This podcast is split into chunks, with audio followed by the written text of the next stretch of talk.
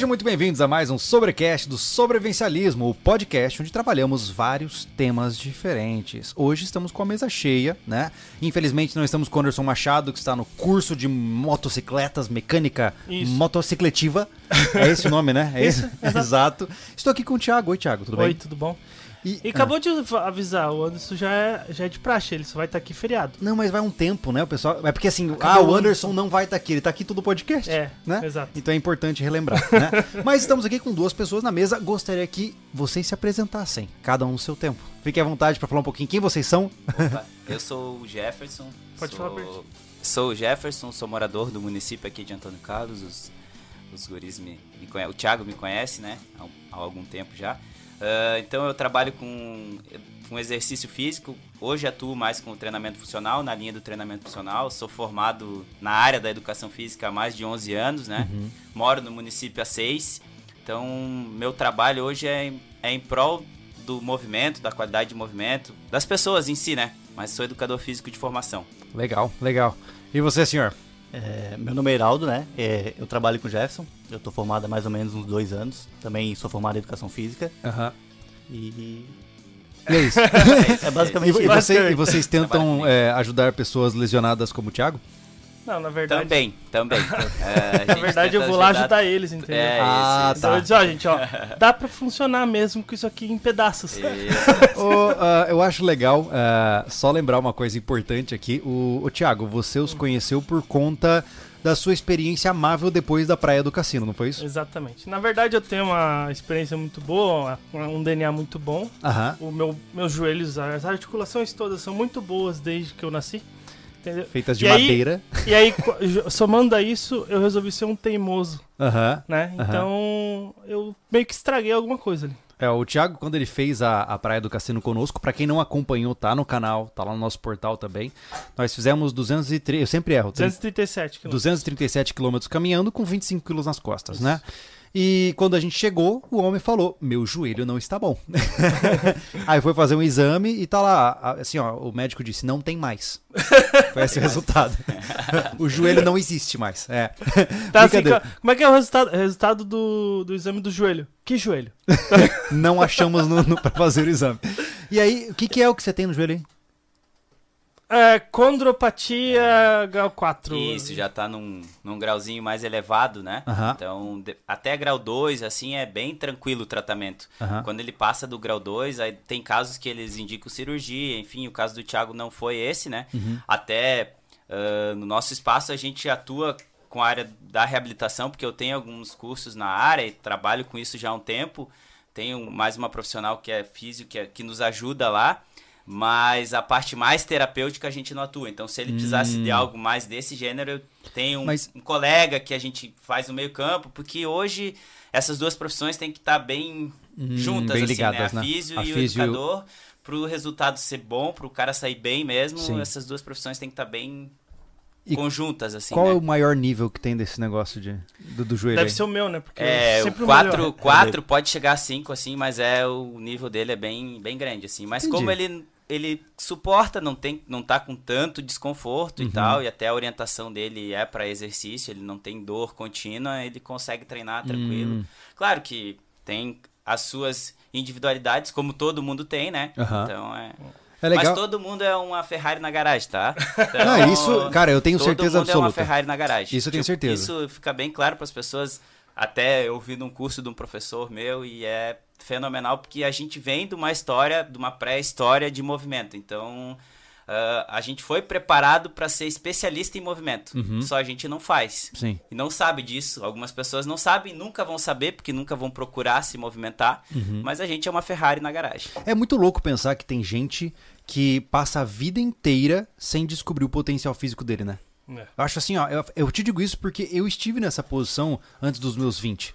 Ah, antes dos meus 20, eu era totalmente sedentário. Era um nerdola de computador, que no máximo ia na chácara final de semana e no escotismo. Ponto. E eu lembro que na época eu fiz um exame de sangue e tal. Já contei essa história aqui que ah, os meus índices estavam piores que da minha mãe, que tinham o dobro da minha idade. Aí eu falei, opa, alguma coisa tá, tá errada. Aí eu comecei a pedalar, comecei a correr. Aí comecei a me apaixonar pela corrida, aí fui pra ultramaratona. Agora eu voltei a pedalar, e tô, tô na vibe, né? Tô adorando esse processo. E e assim, eu, eu parei na pandemia, ah, me ferrei inteiro, porque eu dediquei um ano da minha vida pra treinar pra uma prova e duas semanas antes da prova cancelaram por causa da pandemia. Aí fiquei numa bad, cara, assim, ó, terrível. Mas vida seguiu, né? Eu foquei em outros projetos, aí, enfim, muitas coisas aconteceram. A gente comprou o rancho lá, a nossa propriedade. E aí eu falei pros guri, ó, esse ano eu vou voltar depois que a gente terminar o DR, né? Que é o que eu tava comentando pra vocês antes, né? E agora voltei a treinar, né? Uma carga pesada, eu diria, meio que forçando o limite ali. Mas é legal essa questão, por quê? Porque, de certa forma, eu conheço o meu corpo. Né? É, eu acho que existe uma linha é, tênue entre prepotência e, e realidade, É. né? Ah, mas assim, ó, eu sei quando eu não deveria estar em determinado ponto de exercício ou quando eu tenho que descansar. Você fica mais atento ao seu corpo e o que ele pede. Isso. E isso te dá em troca mais cavalos de potência, né? É, é muito louco isso, saber que tem gente que nunca vivenciou isso. De você passar o dia trabalhando que nem um cavalo, chegar no final do dia e tá bem. Né? É, é louco isso, né? Né, eu, eu, por exemplo, eu achava que conhecia. O que acontece? Eu conheci, conheço o meu ponto de dor. Ó, agora eu não posso mais continuar. Agora, se eu continuar, eu tô me prejudicando. Só que daí eu fui lá fazer a avaliação e o, o Jeff falou que, que eu tava com o joelho dominante. Daí eu disse, que isso, cara? Uhum. Aí eu disse, e o que, que é joelho dominante? Fala pra nós aí. É que na verdade são características individuais, né? Hoje a gente não pode ah, dizer que tratar todo mundo na- no igual, né? Tu não vai no médico, ele vai te atender junto o Thiago e os dois juntos. Nós quatro na mesma consulta. É, não funciona. Não né? funciona. Então, o ideal é que você busque alguém que vai te avaliar mesmo, entender como é que o teu corpo movi- se movimenta. Porque o nosso sistema é tão complexo, quando eu falar sistema é corpo, tá, galera? Às vezes vocês vão dizer, pô, o que que Jeff tá falando? Sistema é o nosso corpo. É tão complexo que se você tá com dor, ele vai se adaptar, vai ajustar, te ajustar de alguma forma que tu não sinta dor e às vezes consiga continuar na atividade. Então, eh, às vezes, por determinadas questões, você acaba desenvolvendo mais algumas funções do que outras. Ou por característica Mas, individual mas mesmo. isso nem sempre é saudável, eu diria. Não, nem sempre é saudável. Entendi. Quando tenho dor, geralmente é, essa adaptação do sistema vai ser pra mim não sentir dor, mas vai chegar um ponto que essa dor vai me Vai limitar. aparecer. Vai me limitar. De alguma forma ela vai me limitar. Entendi. Então, ah, enquanto eu conseguir compensar sem outro desgaste, beleza, mas daqui um pouco ela vai ser limitante. Uhum. E essa questão que o Thiago falou da dominância é que tem algumas pessoas que acabam usando mais o quadril para se movimentar, algumas usam mais o joelho. E no caso dele, ele é um característico dominante de joelho. Ele Hum. usa mais o joelho. Por exemplo, alguns movimentos que você pode usar o quadril para te dar uma dominância, ele ainda predomina com o joelho. Aí é uma sobrecarga daquela Isso aí é a articulação. tendência a ter uma Ah. Uhum. sobrecarga mais excessiva daquela região. Então, como ele já tem Peraí, peraí, tinha peraí, uma peraí. tendência... Então você tá me dizendo que o Thiago não sabe andar direito. Não, não, não é isso. Não é isso. É porque eu preciso de material pra zoeira, Ah, entendeu? entendi, entendi, entendi. Na verdade, pra te ter uma ideia, eu, eu sou tão bom, tão Aham. melhor que você, Aham, que eu tava aham. desgastando meu joelho pra poder igualar, entendeu? Ah, tá Pra entendendo. Equiparar.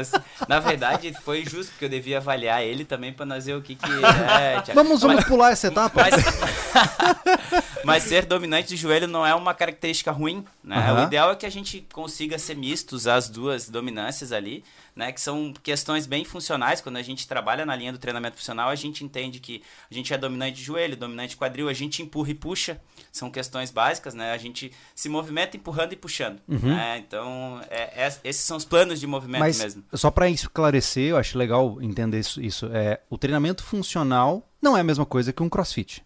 Não. Não. Quais são as diferenças práticas pra quem não entende absolutamente nada? A gente tá falando aqui de crossfit a gente tá falando de funcional? Gente- qual, qual é a diferença principal entre esses- essas marcas? Quer, quer falar, Heraldo? Eu sei que rola uma tretinha mas não tem problema. Não, não, não vai ser o quem vai Na tretar verdade, mesmo? assim, ó, ah, até com relação ao treinamento funcional, a gente tem muita venda, né? Porque hoje é tudo venda, né? Tu vende o treinamento funcional de uma forma circuitada, né? Uhum, Que tá.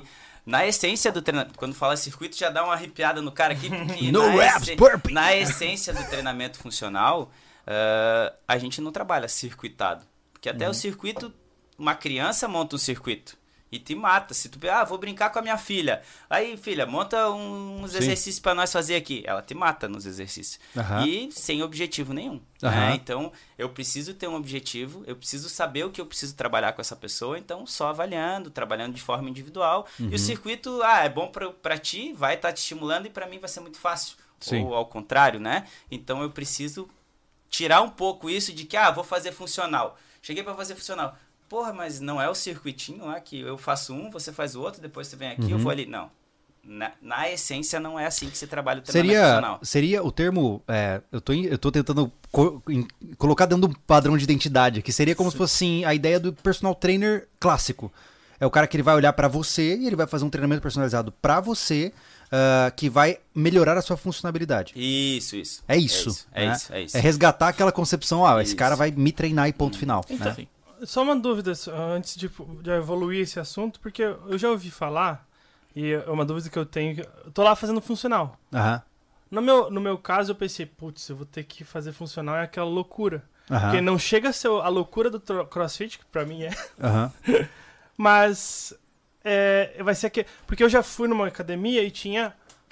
Toda terça tem funcional. Isso. E era lá o cara metendo a gente na, na Era um cardio, né? Era um cardio. cardio. Aham. ma- Metendo um circuito pra se matar. Isso, isso. Então, qual que, é, qual que é a diferença daquele lá? Qual que é- eu sei a diferença prática, né? Uhum. Mas pra eu não ser enganado que aquilo não é funcional e isso é funcional, Uhum. entendeu? Como é que faz essa diferença entre os dois? Cara, é difícil porque, claro, tu vai buscar. Hoje tu fala pro médico, ah, beleza, eu vou fazer funcional. Não, funcional tu não vai fazer, porque ele tem essa mesma visão. Uhum. De que eu vou lá trabalhar com mais 5, 6 pessoas juntos, Intensidade. 10, e vou dar intensidade, Uhum. vou saltar em caixote. Thiago, por exemplo, não pode saltar em caixote agora, não é o momento, Justo, né? justo. Ah, ele vai lá, vai saltar em caixote, pô, vai ferrar mais o joelho dele ainda. Então, É, isso é não- uma coisa que eu percebo que acontece nessas práticas e eu digo isso porque a gente até trouxe o rapaz daqui que faz crossfit daqui e tal. Uhum. Eu acho assim, ó, eu testei, não é pra mim. Pra mim, o crossfit, é, ele tem que ser pra pessoas que primeiro estão no ápice da sua performance, porque é uma fábrica de lesões.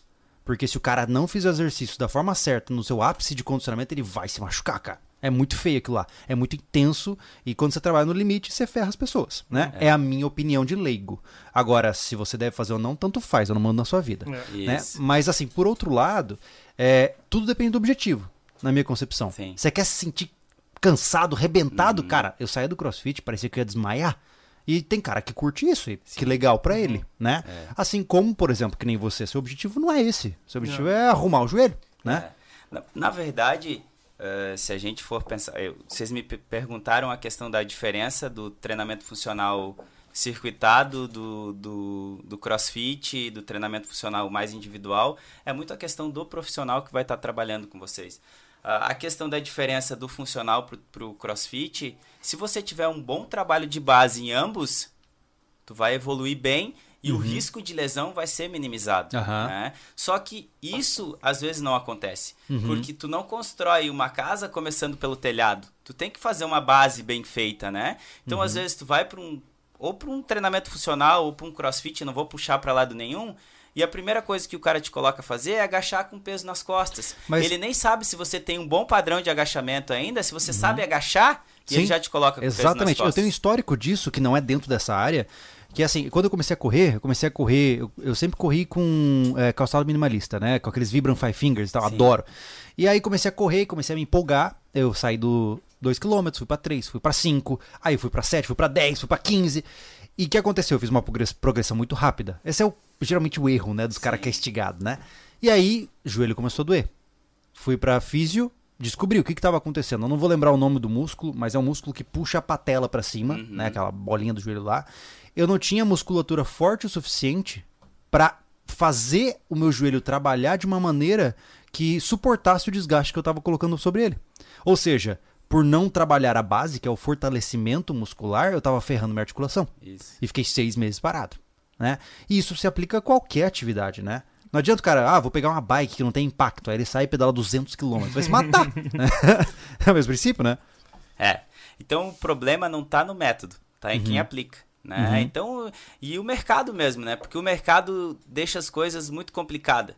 Tu vai, tu vai buscar um, um estúdio que o cara. Tu vai ver um vídeo, por exemplo, de, de exercício. Tu vai naquele vídeo que o cara tá levantando o maior peso. Pá, eu quero isso aí pra mim. É, Eu tem um ego, né? esse corpo que nem Tem uma parada de ego, assim, né? Só É. que tem todo um percurso por trás que às vezes a pessoa não tá disposta e não quer pagar o preço pra passar por isso, sabe? Sim.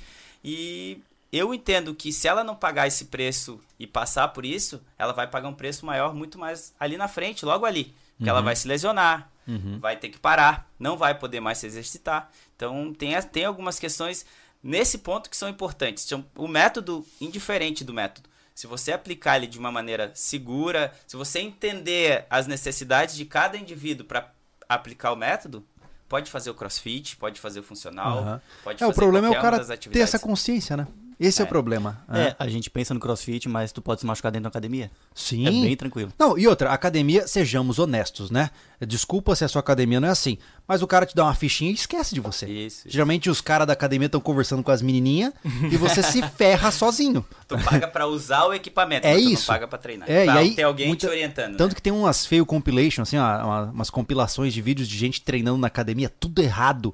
E dá um desespero ver aqui. É, isso, isso. né? Mas assim, é, tudo isso é, é como eu, eu acredito que, né, puxando a sardinha pro meu lado, que a minha área é psicologia, né? Então eu sempre penso assim, cara, é sempre ego e ansiedade. Isso. É sempre um dos dois.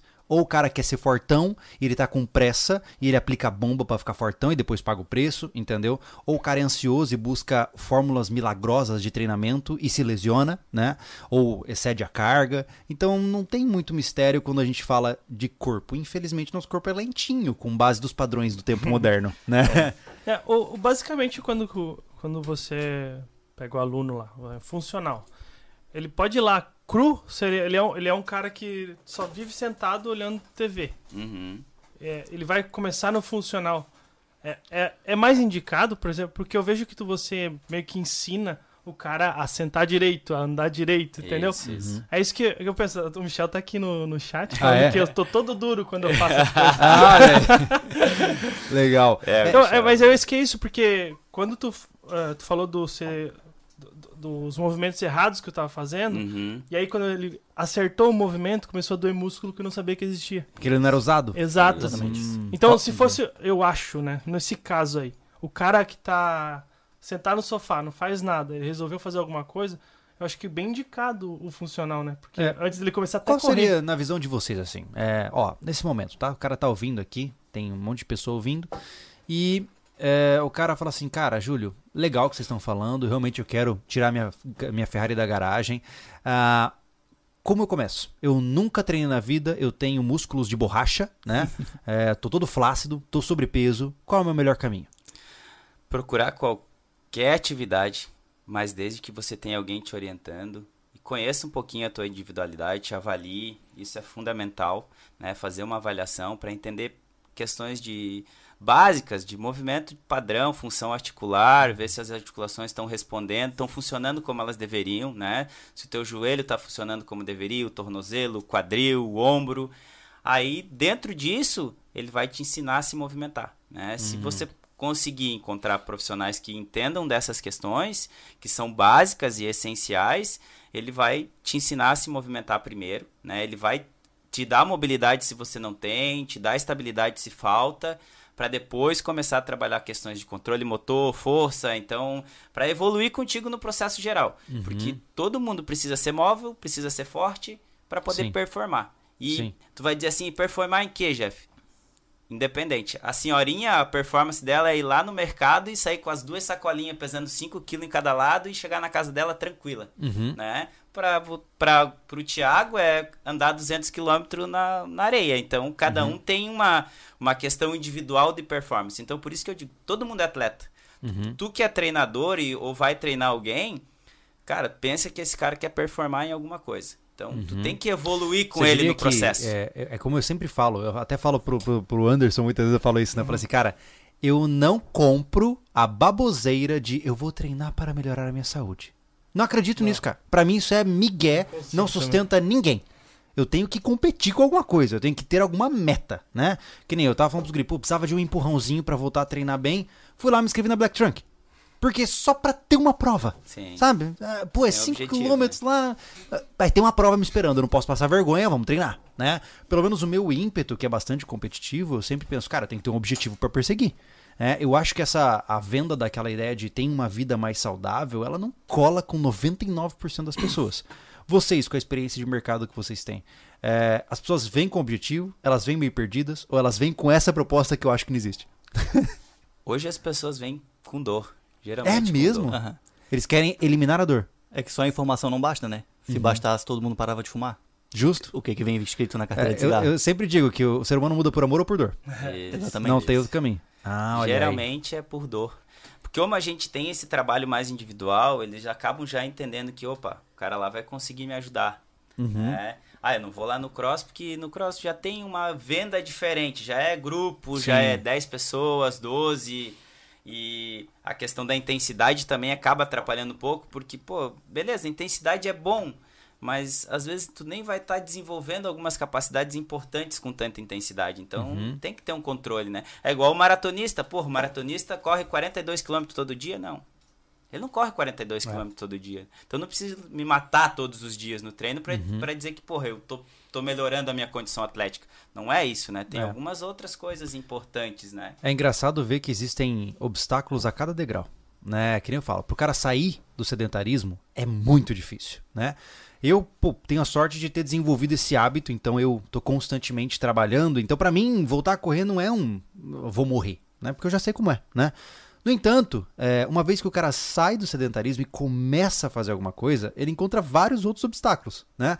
Que é a falta de objetivo, ou que é ele perceber que depois de uma caminhada de 30 minutos ele tá cheio de dor num joelho, num pé específico, e aí daqui a pouco ele começa a perceber que ele pode estar lesionado. É, é- é um negócio difícil, né, cara? É um negócio- É É, difícil, é bem complicado. É, e nessa questão de movimento, a gente infelizmente está evoluindo, né? Uhum. Porque hoje a gente é cada vez mais especialista no que faz. Tipo, eu É. sou educador físico, eu trabalho só com isso, né? Eu aco- acabo acompanhando um pouco de vocês lá. ah, a ideia do trabalho de vocês é, pô, o cara tem que saber fazer um pouco de tudo, né? Sim. E hoje não. Hoje, ah, eu tenho que cortar a minha grama. Pô, vou pagar o cara para cortar minha grama, cara. Sim. É, a Aí eu já diminuo muito a minha condição de movimento, né? É. E as pessoas estão diminuindo cada vez mais. É. Os trabalhos online estão dando muita condição de, de dinheiro também. E o pessoal, pô, eu vou, pro que, É. que eu vou me movimentar? Eu vou trabalhar onde eu Eu acho mais. massa, né? Que o povo falava assim, não, na hora que eu tiver de home office, eu vou poder me exercitar, eu vou poder sair. Aí o cara ficou o dia inteiro na frente do PC lá. Vendo vídeo de exercício. vendo vídeo de, de, de fisiculturista. Isso, é uma coisa que eu acho muito importante de entender, porque é, eu, eu já, eu- meu olhar é sempre mais pro lado extremo, assim, né? E o, o lado extremo, na minha concepção, ele é o seguinte: é, talvez, eu não desejo isso pra ninguém, mas talvez um dia você passe por um teste onde você, pra sair vivo ou pra proteger quem você ama, você tenha que ter o seu corpo funcional. E pode ser qualquer coisa, cara. Imaginemos que você acorda de madrugada com um incêndio na sua casa e você tem que levantar e carregar, por exemplo, pô, minha esposa é mais pesada que eu. E aí? Como é que eu vou carregar? Tem que ter força. Ou eu tenho filha, tenho sogro, tenho sogra. Eu vou ter que ter estamina, né? Vou ter que ter força suficiente pra tirar todo mundo de casa pra ninguém morrer. Né? Ou numa situação mais, mais extrema de violência, pô, vem um bêbado querendo bater em mim na minha mulher, eu tenho que defender minha mulher. Isso. E como é que eu vou defender se eu sou um franzino, ou um cara que não tem conhecimento de nada, ou se eu corro 100 metros e desmaio? Né? Então, mais do que qualidade de vida, é responsabilidade para consigo e para com os seus. Né? E, quando, e é- sabe que uma coisa que eu percebi? Isso cola na cabeça do cara, sabia?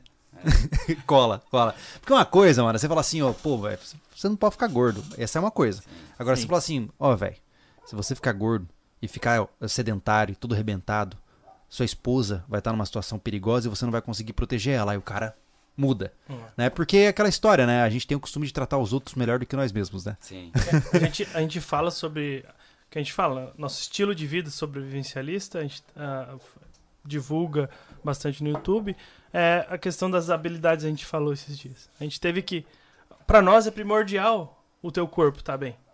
É. Mas a gente teve que colocar por, por último no vídeo, porque se eu falo no início, é, já sai todo mundo do Galera já Porque Porque é não desconfortável, né, é cara? desconfortável, entendeu? É desconfortável. E, e é muito treinar não legal. é gostoso. Vou falar, eu treino todos os dias, mas, porra, eu gosto de jogar bola, cara. Meu futebol é meu futebol, meu futevôlei. né? Aham.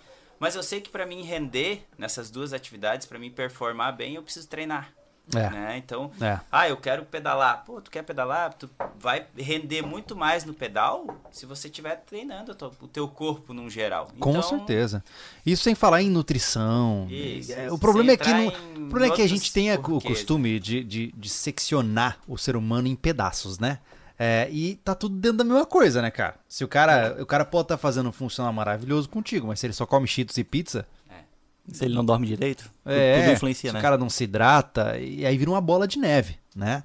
Mas eu queria entender assim, ó, hoje, vocês eh, diriam que um indivíduo funcional, o que seria pra vocês a definição de um indivíduo que é funcional? Ele faz o que ele bem entender, a hora que ele quiser, como ele quiser. Se você me convidar, Jeff, vamos correr? Bora. Uhum. Jeff, vamos fazer uma trilha? Bora. Vamos pedalar? Bora.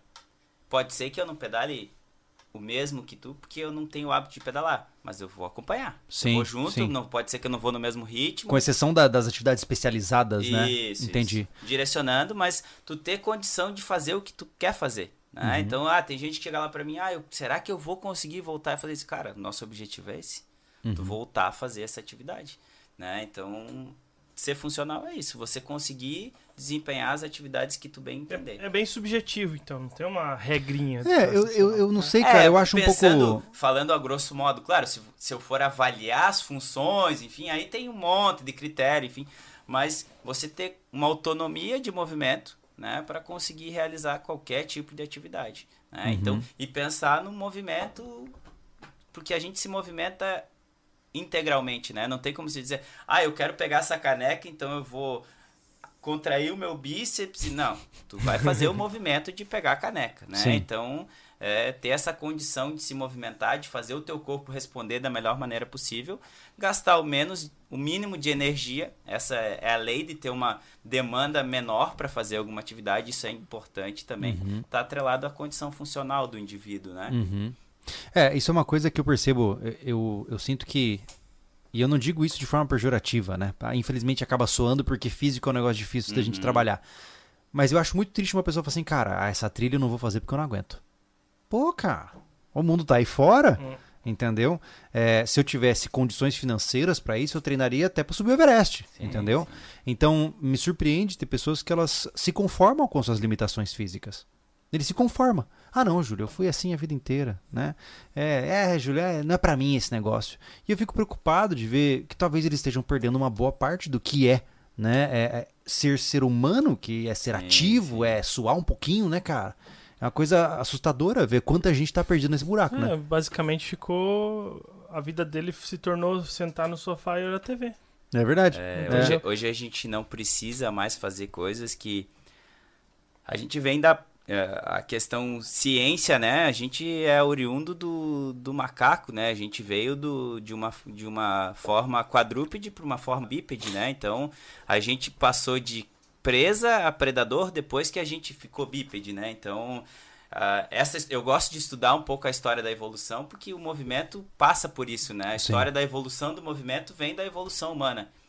E a gente foi se aperfeiçoando, só os indivíduos que tinham uma condição melhor sobreviviam. Então, só os fortes sobrevivem. Essa é a tendência natural do ser humano. Então, o indivíduo que tinha uma capacidade maior de correr longas distâncias conseguia capturar sua presa e trazer comida para o seu grupo da família e sobreviver. Então, Uhum. a gente foi se tornando uma máquina de movimento com a evolução do ser humano também, né? Uhum. E a gente acaba perdendo isso, né? No meio do caminho a gente está perdendo essa condição. É, faz pouco tempo, né, que o computador chegou na vida, né? É, É, do ponto de vista comparativo, nós temos milênios de história humana e temos 30 anos, vamos ser generosos, 30 anos de, de revolução Isso, digital. isso. A gente nem sabe o que isso aqui vai causar ainda na gente, né? Quem sabe a gente começa a mudar de novo, começa a travar as articulações, entendeu? o corpo se adapta, né? É, é bem complicado isso, né? Porque assim, o nosso corpo foi feito para se movimentar. Uhum. Nosso cérebro, ele trabalha para trabalhar o mínimo possível. Sim, Como é que o cara é, entra nisso? É. No- eu tô Entra falando nessa- na, na massa, né? É, é, mas é... Só que é, é fácil de imaginar, né? Tu imagina um caçador-coletor, antigamente. Ele andava quilômetros, milhares de quilômetros pra tentar caçar uma presa e às vezes não conseguia. Hoje o cara tá sentado vendo TV, ele pega o telefone, vai lá, Pede. um iFood, sentado e O come. mamute vem pra ele já é, processado. é prontinho, né? Exatamente. Prontinho, é. E a quantidade de caloria é lá em cima, né? É, isso é- eu acho é incrível que a gente tenha acesso a isso, mas é um perigo, né? Exatamente. Isso. É, eu, eu, eu li um livro fantástico, cara, o Born to Run, do Christopher McDougall. Acho que deve ter em português, o Nascido para Correr. E ele, ele defende que a, a nossa construção biológica, né, a estruturação do corpo, ela nos fez para a corrida. Né? Tanto que nós temos várias características que são somente presentes na nossa, na nossa espécie e que elas, por alguma razão, só fazem sentido quando a gente corre. Tem a questão do tendão de Aquiles, da gente conseguir transpirar enquanto a gente se movimenta, coisa que nenhum outro mamífero faz. Sim, né? sim. Gente- então, aí vem as caças de fadiga, né? Que Isso, a, a gurizada corria atrás dos mamíferos até eles morrerem de Isso, calor. isso, né? isso. É porque se a gente parar pra pensar, quanto menos contatos com o solo, mais rápido tu consegue se movimentar. Por isso que a gente é bípede, né? Uhum. Se tu reparar, os grandes felinos, por exemplo, eles correm em quatro patas. Só que se tu reparar, eles estão sempre na ponta dos dedos, pra ter menos contato com o solo. E mesmo assim, a gente não consegue ser mais rápido que eles. Só que a gente consegue se manter por mais tempo em atividade de corrida. Uhum. Eles dão uma explosão, né? Exatamente. É, se eu não eles me dão tiros de engano- corrida e eles se cansam, né? É, se eu não me engano, são 18 ou 20 quilômetros pra você matar um cervo de é, exaustão física. Ai, que massa. É. Se você correr 20 quilômetros atrás de um cervo, não deixando ele descansar, ele colapsa. Você chega lá, dá um- uma porrada na Um cabeça e vai na comer. cara dele Isso. e Pronto, deu. game over. Tem gente que Fim. colapsa com 10, Exatamente. o servo passa, pisa nele, caga e vai. E aquela coisa, tu não precisa correr mais rápido que o leão, tu tem que correr mais rápido que teu amigo, né? É, é, exatamente. Os mais ousados até dizem, é só fazer ele tropeçar. Mas é interessante isso porque é, um outro aspecto que me chamou a atenção é que é, nos mamíferos a gente coloca a parte mais rígida do nosso corpo é, mais exposta. Então, a vaca, o búfalo, você tem a coluna vertebral com as costelas e o couro, a parte mais dura do corpo exposta e a parte mais leve, mais suave, mais macia do corpo, que seria a barriga, mais protegida, né? E nós seres humanos a gente foi pro lado oposto. Na hora que a gente ficou bípede, a gente expôs o que há de mais sensível, que é a nossa buchada, Isso. né? Então, o que a gente ganhou em troca? Agilidade. Isso. Né? E a gente ganhou o poder utilizar as mãos, né? Porque na pré-história, a lança, então. Por isso que a gente evoluiu, na, passou de presa para Uhum. predador na cadeia alimentar depois que a gente mudou essa função, né? Que a gente deixou de andar com as quatro e, de- Uhum. e claro, ganhou, ganhou condição de caixa respiratória para poder ter mais ah, ventilação, aí aguenta correr mais tempo, então Uhum. é isso. Eu, eu lembro um professor meu da- de biologia, antigaço, ele falava assim: sabe o que, que criou o ser humano como ele é hoje? Aí ficava todo mundo, ah, aí o cérebro, blá blá. Não, polegares opositores. Exatamente. Capacidade de segurar Isso, coisas. braquiação, né? É, é isso aí. É, isso. A gente trabalha muito essa questão da bra- braquiação, então no funcional, por exemplo, tu vai chegar ao ponto ter que fazer barra, tu vai fazer barra. Barra é uma condição, tu pega um, tu- não sei se tem alguém tem filho pequeno aqui, bota ele numa barrinha pendurada, ele vai ficar lá. Uhum. Vai ficar. Eles têm uma condição de braquiação que a gente vai perdendo. Por quê? Porque não faz. Uhum. Tá? A primeira coisa que a gente faz com os nossos alunos é botar eles no chão. Tem gente que não sabe ficar no chão. Tu bota ele no chão, ele já quer levantar. Como Tu bota assim? ele no chão, ele já quer levantar. Porque o ch- a gente tem Ah. que se movimentar bem no chão. Né? E a gente perde isso. Olha Ficou só. grande, pô, parei de ir pro chão. Então, É. jiu-jitsu forever. O jiu-jitsu, porra. Eu percebi essa questão que questão você de diz de. mobilidade, tá no chão, você acaba ganhando muita condição de mobilidade. A gente faz muito, bota eles pro chão para eles ganhar Olha condição só. de movimento. É, a minha filha, desde os seus dois anos, eu Hum. acho, é, né? Eu construí uma pista de escalada pra ela. E ela começou a subir e tal. Chegou uma hora que eu aposentei a pista, porque ela dominou tão rapidamente. Sim. e eu coloquei inclinação, com Sim, corrente e tal. Cara, hoje, é, a motricidade dela, até onde eu observo, é muito superior a grande parte das crianças que estão com ela na sala de aula. Sim. Porque ela sabe se movimentar, ela sabe onde cada parte do corpo tá. É essa é a impressão que eu tenho. Ela gosta de subir em todas as grades, portas, janelas da minha casa. É uma loucura, né?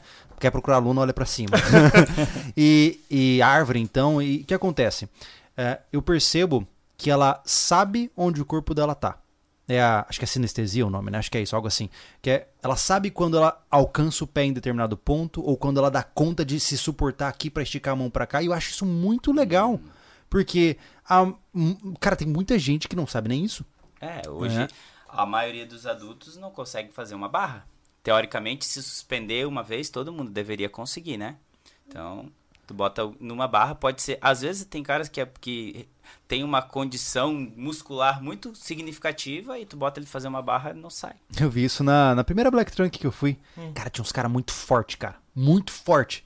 Eu passava voando, né, magrelo? Uh. É. E os caras lutavam muito pra ter força, Isso, conseguir fazer. E aí eu venho uma pergunta que me veio agora. Ah, Talvez polêmica. Ah, você diria que um treino de academia, ele necessariamente prepara o indivíduo pra funcionalidade ou a hipertrofia é só estética? Cara, dependendo do treino, porque assim, ó, se tu falar de um fisiculturista, eles têm uma condição de movimento muito boa, porque é atleta, né? Uhum. Eles têm que ter uma condição de movimento muito boa, mas eles acabam se movimentando de forma ah, mais, como a gente diz, não integrada, de uma forma mais em bloco mesmo. Ah, vou movimentar o meu bíceps, enfim. Sim. Então a tendência da- das questões funcionais ficarem um pouquinho mais de lado, né? Uhum. Então, Mais né, isolado, né? isso, mais isolado. Mas eh, não, deixa, não dá pra dizer que eles não têm uma boa condição, principalmente de consciência corporal, porque eles acabam adquirindo isso por muito tempo de prática, sim, né? Sim. Mas funcionalmente, geralmente você acaba ficando com prejuízos, assim, né? Uhum. Muito pela, pela questão de você não trabalhar coordenação motora de uma forma mais efetiva, Uhum. de você não trabalhar potência, de você não trabalhar agilidade, que são capacidades físicas que, se você faz só o treino de hipertrofia, você acaba deixando um pouco de lado, Entendi. né? O problema é o treino focal, né? Isso, Exatamente. Entendi. É o que ele falou sobre atleta. É uma coisa que é legal. Não necessariamente por ser atleta é saudável pro corpo. Não. Não, não, É, de jeito então nenhum. muito é- lesivo, é. né? Mas é isso que, que é isso que, por exemplo, num- num- num- tu, tu joga assim pra multidão, eles pegam o atleta como algo saudável e Não, tem não, que cultivar isso, porque ele, o atleta ele simplesmente ele focou numa parte, né? Isso. Então, o que a gente quer pe- pensar, por exemplo, eh, do cara que vai pra academia. Ele só vai É, ali. Sabe qual que é a minha preocupação, cara? Ah. Eu vejo assim, ó. É, pô, eu já malhei por algum tempo, eu não suporto academia, Uhum. eu acho horrível. E, e eu sentia que eu, primeiro que era um ratinho que tava ali obedecendo os Sim. negócios, mas parecia que não tinha uso pros equipamentos. Essa sensação. Ah, vou treinar meu bíceps. Tá, mas pra quê? Qual a função, né? É, tipo assim, eu vou carregar a caixa, por exemplo. Beleza, eu sei que eu tô carregando uma caixa. sim, sim. Agora, se você faz um negócio, ah, vou treinar agora- agora esse movimento aqui. Isso. Eu nunca usei esse movimento na vida. É, uma coisa que acontece é quando a gente pensa muito no músculo, a gente acaba esquecendo dos movimentos, né? Uhum. Tanto que um autor que trabalha sobre o método, ele fala, a partir do momento que tu pensa em movimento, tu não vai esquecer músculo nenhum. Quando tá se movimentando. Porque é um grupo, né? Exatamente. Isso, isso. E se a gente parar pra pensar, hoje um- uma pessoa mediana, ela trabalha geralmente sentada o dia todo, ela pega a condução pro trabalho sentada, ela vai no banheiro, ela fica sentada, aí ela chega na academia, ela vai fazer uma cadeira extensora sentada. Entendeu? Fazendo Entendi. esse movimento de extensão. Sim. E agora para e pensa, que momento do dia tu faz esse movimento? Sentado. Uhum. Faz sentido, faz Entendeu? sentido. Ele faz sentido pra hipertrofia daquele músculo que está sendo trabalhado, mas agora pra movimento, pra função, a gente não vê tanto sentido. E uma coisa que eu acho interessante é que também tem a natureza do corpo do indivíduo, né? É, eu não sei se hoje isso é usado, né? Aquela parada de ectomorfo, mesomorfo e tal. É que nem eu falo pros guris, eu nunca vou ter a força do Thiago, entendeu? E talvez ele nunca tenha a minha resistência. Sim. Porque geneticamente somos diferentes, Sim. né? E uma coisa que eu sinto, é, a gente até viu na prática, né? Nós que já participamos de curso de sobrevivência e tal. Cara, o cara que é uma massa de músculos, ele colapsa porque ele queima muita caloria, né? É, É, ele, ah. ele, ele, ó, não tô dizendo que é ruim, né? Eu tô dizendo Uhum, aquela aplicação, uhum, né? Pra uma situação de sobrevivência, músculos demais é você ter um V8 que bebe muita gasolina, né? E É como é isso. que você mantém, né? Daí a gente vamos entrar no atletismo, que todo mundo que tá acompanhando a gente tem, ah, tem conhece atleta, histórico de atleta, né? Vamos associar dois duas dois esportes diferentes. Um velocista e um vamos jogar lá para um jogador de futebol. E ah, os, os dois correm. Por que, que o velocista não joga futebol então? Porque tem, são características e condições físicas diferentes, né? Então, ah, o velocista ele vai ter uma condição muscular bem mais significativa que um atleta de futebol. Por quê? Porque ele vai correr 100 metros só. Ele vai treinar especificamente para correr 100 metros. E um velocista, em qualquer sala de treinamento, ele vai ser um monstro treinando. Um jogador, um jogador de futebol nem sempre. Uhum. Eu pego, eu você assistindo o vídeo dos caras se mexendo errado, imagine eu que trabalho com movimento, vejo gente todo dia se movi- Eu vejo às vezes jogadores de alto nível fazendo movimentos que pra mim precisava melhorar muito. Olha Mas o cara só. é um fenômeno em campo. Por quê? Porque tem a capacidade técnica envolvida. Entendi. né? Então, às vezes o cara, claro, porra, um atleta de alto nível, ele tem uma condição atlética boa. Sim. Mas o que vai diferenciar muito ele é a qualidade técnica dele também, né? Aham. Agora, um velocista, pô, o cara tem que ser um monstro. Se ele não for um monstro, Não, não, é milésimos velocista. de segundo, o outro cara vai passar Sim, ele, justo. entende? É. Agora, então quer dizer que tudo começa no básico. No Vocês estão, vocês estão me Tudo dizendo aqui começa sobre movimentação, que nem o Thiago puxou lá do começo, dizendo que ah, joelho dominante e tal. Então você diria que, é, eu estou extrapolando a pergunta, mas você diria que tem muita gente que não sabe andar, sentar e deitar direito? Isso, que negli- negligencia o básico. É porque isso parece tão instintual que a gente não para pra pensar nisso, né? Isso. Será que eu sei andar direito? Bom, se eu não caio o tempo todo, parece que sim. Mas eu acho que a, a- a percepção é a dor, cara. Porque como é que tu vai perceber que tu, que tu não tá sentando Que direito? tu tem dificuldade, né? Pois é, cara. É, o que eu percebo ah, é quando você vai pra performance, você percebe. Sim. Né? Uhum. É, uma coisa que eu, que eu vejo, é, existem classes diferentes dentro do mundo da corrida, por exemplo, né? Se pegar um ultramaratonista, ele é diferente de um maratonista, diferente de um, de um fundista, é aquela coisa toda. E você percebe que cada um tem uma forma diferente, uma forma de correr diferente, uma Sim. forma de pisar diferente. E eu acho isso fascinante. Porque se você for para pensar, nós estamos falando de uma dança, né? É, é é uma coreografia que você tem que executar da forma mais perfeita possível para ser eficiente e não pagar um preço por isso, né? Isso é assustador, porque a, a a- eu fico pensando onde é que eu tô errando. Mas tem um jeito de alguém que tá em casa, por exemplo, saber se ele tá errando alguma coisa, além do sintoma de dor, ou ele tem que procurar um profissional e ponto final? Na verdade, é, claro que a dor vai ser o limitante para todo mundo e, e as pessoas. Hoje o esporte mais barato do mundo é corrida, né? Uhum. Bota um tênisinho e sai correr na rua. Aí, o- só que a gente não entende a corrida de uma forma que a corrida é uma sequência de saltos simultâneos. Uhum. Então, se eu tenho alguma dificuldade para realizar um salto, correndo eu vou realizar milhões de saltos. Uhum. E aí a tendência é eu começar a sobrecarregar o meu sistema, né? De Aham. alguma forma eu vou sobrecarregar o meu sistema. Então eu precisaria, antes de começar uma corrida, ter alguém que avaliasse os meus movimentos básicos, né? Que é fazer um cócoras. Todo mundo sabe o que é fazer um cócoras, né? Uhum. Se eu pedir para 10 pessoas fazerem um cócoras, creio que 6 não vão conseguir fazer um cócoras. Então, hoje, eh, tem estudos que mostram que para ser um corredor ah, de alto nível, de alto nível não, um corredor bom, que corre 10 quilômetros aí, numa rotina de 3, 4 vezes na semana, ele precisa ter um bom cócoras. Né? Então, já são coisas simples que tu vê uma criança de 3 anos brinca no cócoras meia hora se tu deixar. Uhum. Né? E a gente não consegue ficar um minuto. E, e- e como eu te disse, tem alguma forma do cara saber se ele não tá conseguindo fazer? Tem alguma forma de, se- tentando se movimentar.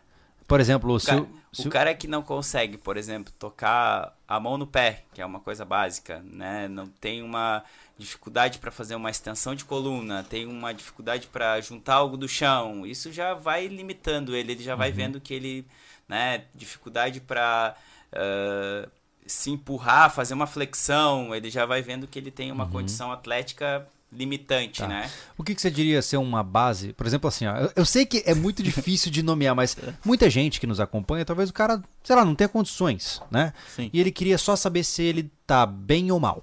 Né? Pô, e aí, será que eu tô bem ou mal nessa história de corpo, né? Então, por exemplo, assim, ah, tô inventando aqui, se eu estiver viajando, vocês me digam. Pô, cara, se você não consegue fazer cinco flexões, alguma coisa tá errada. Ah, se você não consegue fazer 10 agachamentos, alguma coisa tá errada. Existe alguma algum índice de performance nesse sentido? Eu sei que é muito É. difícil, mas para níveis de sedentarismo, até a gente tem alguns protocolos, enfim. Mas é que, tipo, eu já começo a viajar aqui no meu. Ah, be- beleza, ele vai fazer a flexão, mas como que ele vai fazer, entende? Então, Teria que isso já, pra avaliar. Isso Ah, já entendi. implica um pouquinho. porque os caras não tipo, treinam, ele nem talvez nem saiba fazer a flexão. Isso, nem Tipo assim, sabe o, o, o padrão correto de se realizar uma flexão. Claro que, porra, beleza, flexão ele vai fazer, eu vou avaliar ele, eu vou deixar ele fazer, né? Uhum. Mas aí, tipo, às vezes tem algumas coisas que o cara vai dizer, porra, eu fiz 20. Cara, mas aí, como é que foi essas 20 aí? Tem que né? ver no DR lá o povo mandando migué. É, o É, movimento, movimento básico, por exemplo, é um salto. Uhum. Então qualquer pessoa vai conseguir saltar, só que como que ela tá saltando? É como ele disse, entendeu? Hum. Como que, o mais importante, como que ela tá aterrissando depois Como que desse ela tá salto? devolvendo essa carga pro chão? É, Entendeu? Então, na verdade, é, não existe curto prazo nisso. Não. Tu tem que pegar. Não tem caminho se fácil. não é dor, é percep- percepção da tua realidade se há algum prejuízo. Se eu abaixo, se cai um negócio no chão, ou que seja ali na frente, e você tem que se esforçar pra pegar, você tem alguma coisa de errado. Se você se abaixa de cócoras mesmo. Sim. E Se você tem que pular consegue- o, o muro pro se- vizinho e não consegue pular, Isso, consegue- básicas é. do teu dia a dia. Tipo, é algum prejuízo, mas é tipo, o cara tem que estar Tem que tá ligado. fixado nisso, né? Vai- tu vai começar a entender que alguns prejuízos do dia a dia vão aumentando, né? Se tu não, não busca alguma Sim. coisa. É, é uma esses- pena essas- que nós sejamos tão singulares. Porque seria ótimo eu sair daqui, por exemplo, com uma tabelinha. Por exemplo, tá? Ah, 5 flexões, beleza. Isso. É, 10 agachamentos, beleza. Ah, 100 metros em, sei lá, um minuto e meio. Sabe, assim, ter uma métrica mínima, sabe? É que é muita Pois é, eu, sei, corpo. eu já É, entendi que isso, não dá. é Exatamente, É, por, isso que o, né? por isso que o circuito não funciona. É. Ah, olha aí. Como é que tu vai montar um treino pra 10 pessoas se elas são diferentes? Sim, Ah. sim. Entendeu? É tipo Não, baixar um PDF de dieta Isso, da isso. nutricionista online. Ó, a assim. tabelinha seria complexa nesse nível assim, ó. Se você consegue é, mover 80% pra esquerda, tá ligado? Seria isso, porque pra ser comparativo, teria que ser porcentagem. a E aí, tabela. tu tá, tu tá É a mesma- pensando, tu tá pensando dentro da tua casinha que já é um cara que conhece de movimento, já vê as pessoas se movimentando, já usa as pessoas como referência. Uhum. Mas tem gente que, se tu botar ela num chão liso e num chão áspero, ela nem consegue diferenciar o que, que é áspero e o que, que é liso. Exatamente. Nossa. né? Então, é, a gente chega a, a pegar esse. Ah, O que que causa essa- a tua escápula. A falta de movimento. Tá, mas, mas, Inanição, Aí, não né, se movimenta. é. mas o que, que causa essa, essa separação tão distante de você do seu corpo, por exemplo? Eu digo isso porque assim, ó, hoje eu moro numa chácara e eu só quero melhorar isso, quero morar num sítio e aquela coisa toda. Principalmente por causa das minhas filhas, pô. Minha filha cresceu pisando descalço na brita aqui e não tá nem aí, se pendurando. E eu quero isso pra todas as minhas filhas, porque eu fui criado assim. Sim. E Isso me deu uma sensação de pertencer ao ambiente onde eu estou. Né? O que é pertencer ao ambiente onde eu estou? É ficar sentado na posição de índio sem ficar com dor, Isso. sabe? Mas tu teve essa vivência. Quantas pessoas não têm? Então, isso que eu queria entender. ah, vocês acham que é, essa vida moderna, atual, ela separa tanto assim o indivíduo dos movimentos básicos? Separa. Hoje a gente atende, tu vai dizer, ah, o público maior de vocês é idoso, é. A gente atende jovens também, que tem muita dificuldade de movimento. Porque às vezes o básico, hoje a gente pensa que uma escola oferece duas vezes por semana educação física. E tem aluno que vai de maquiagem, por exemplo, e não faz a educação física.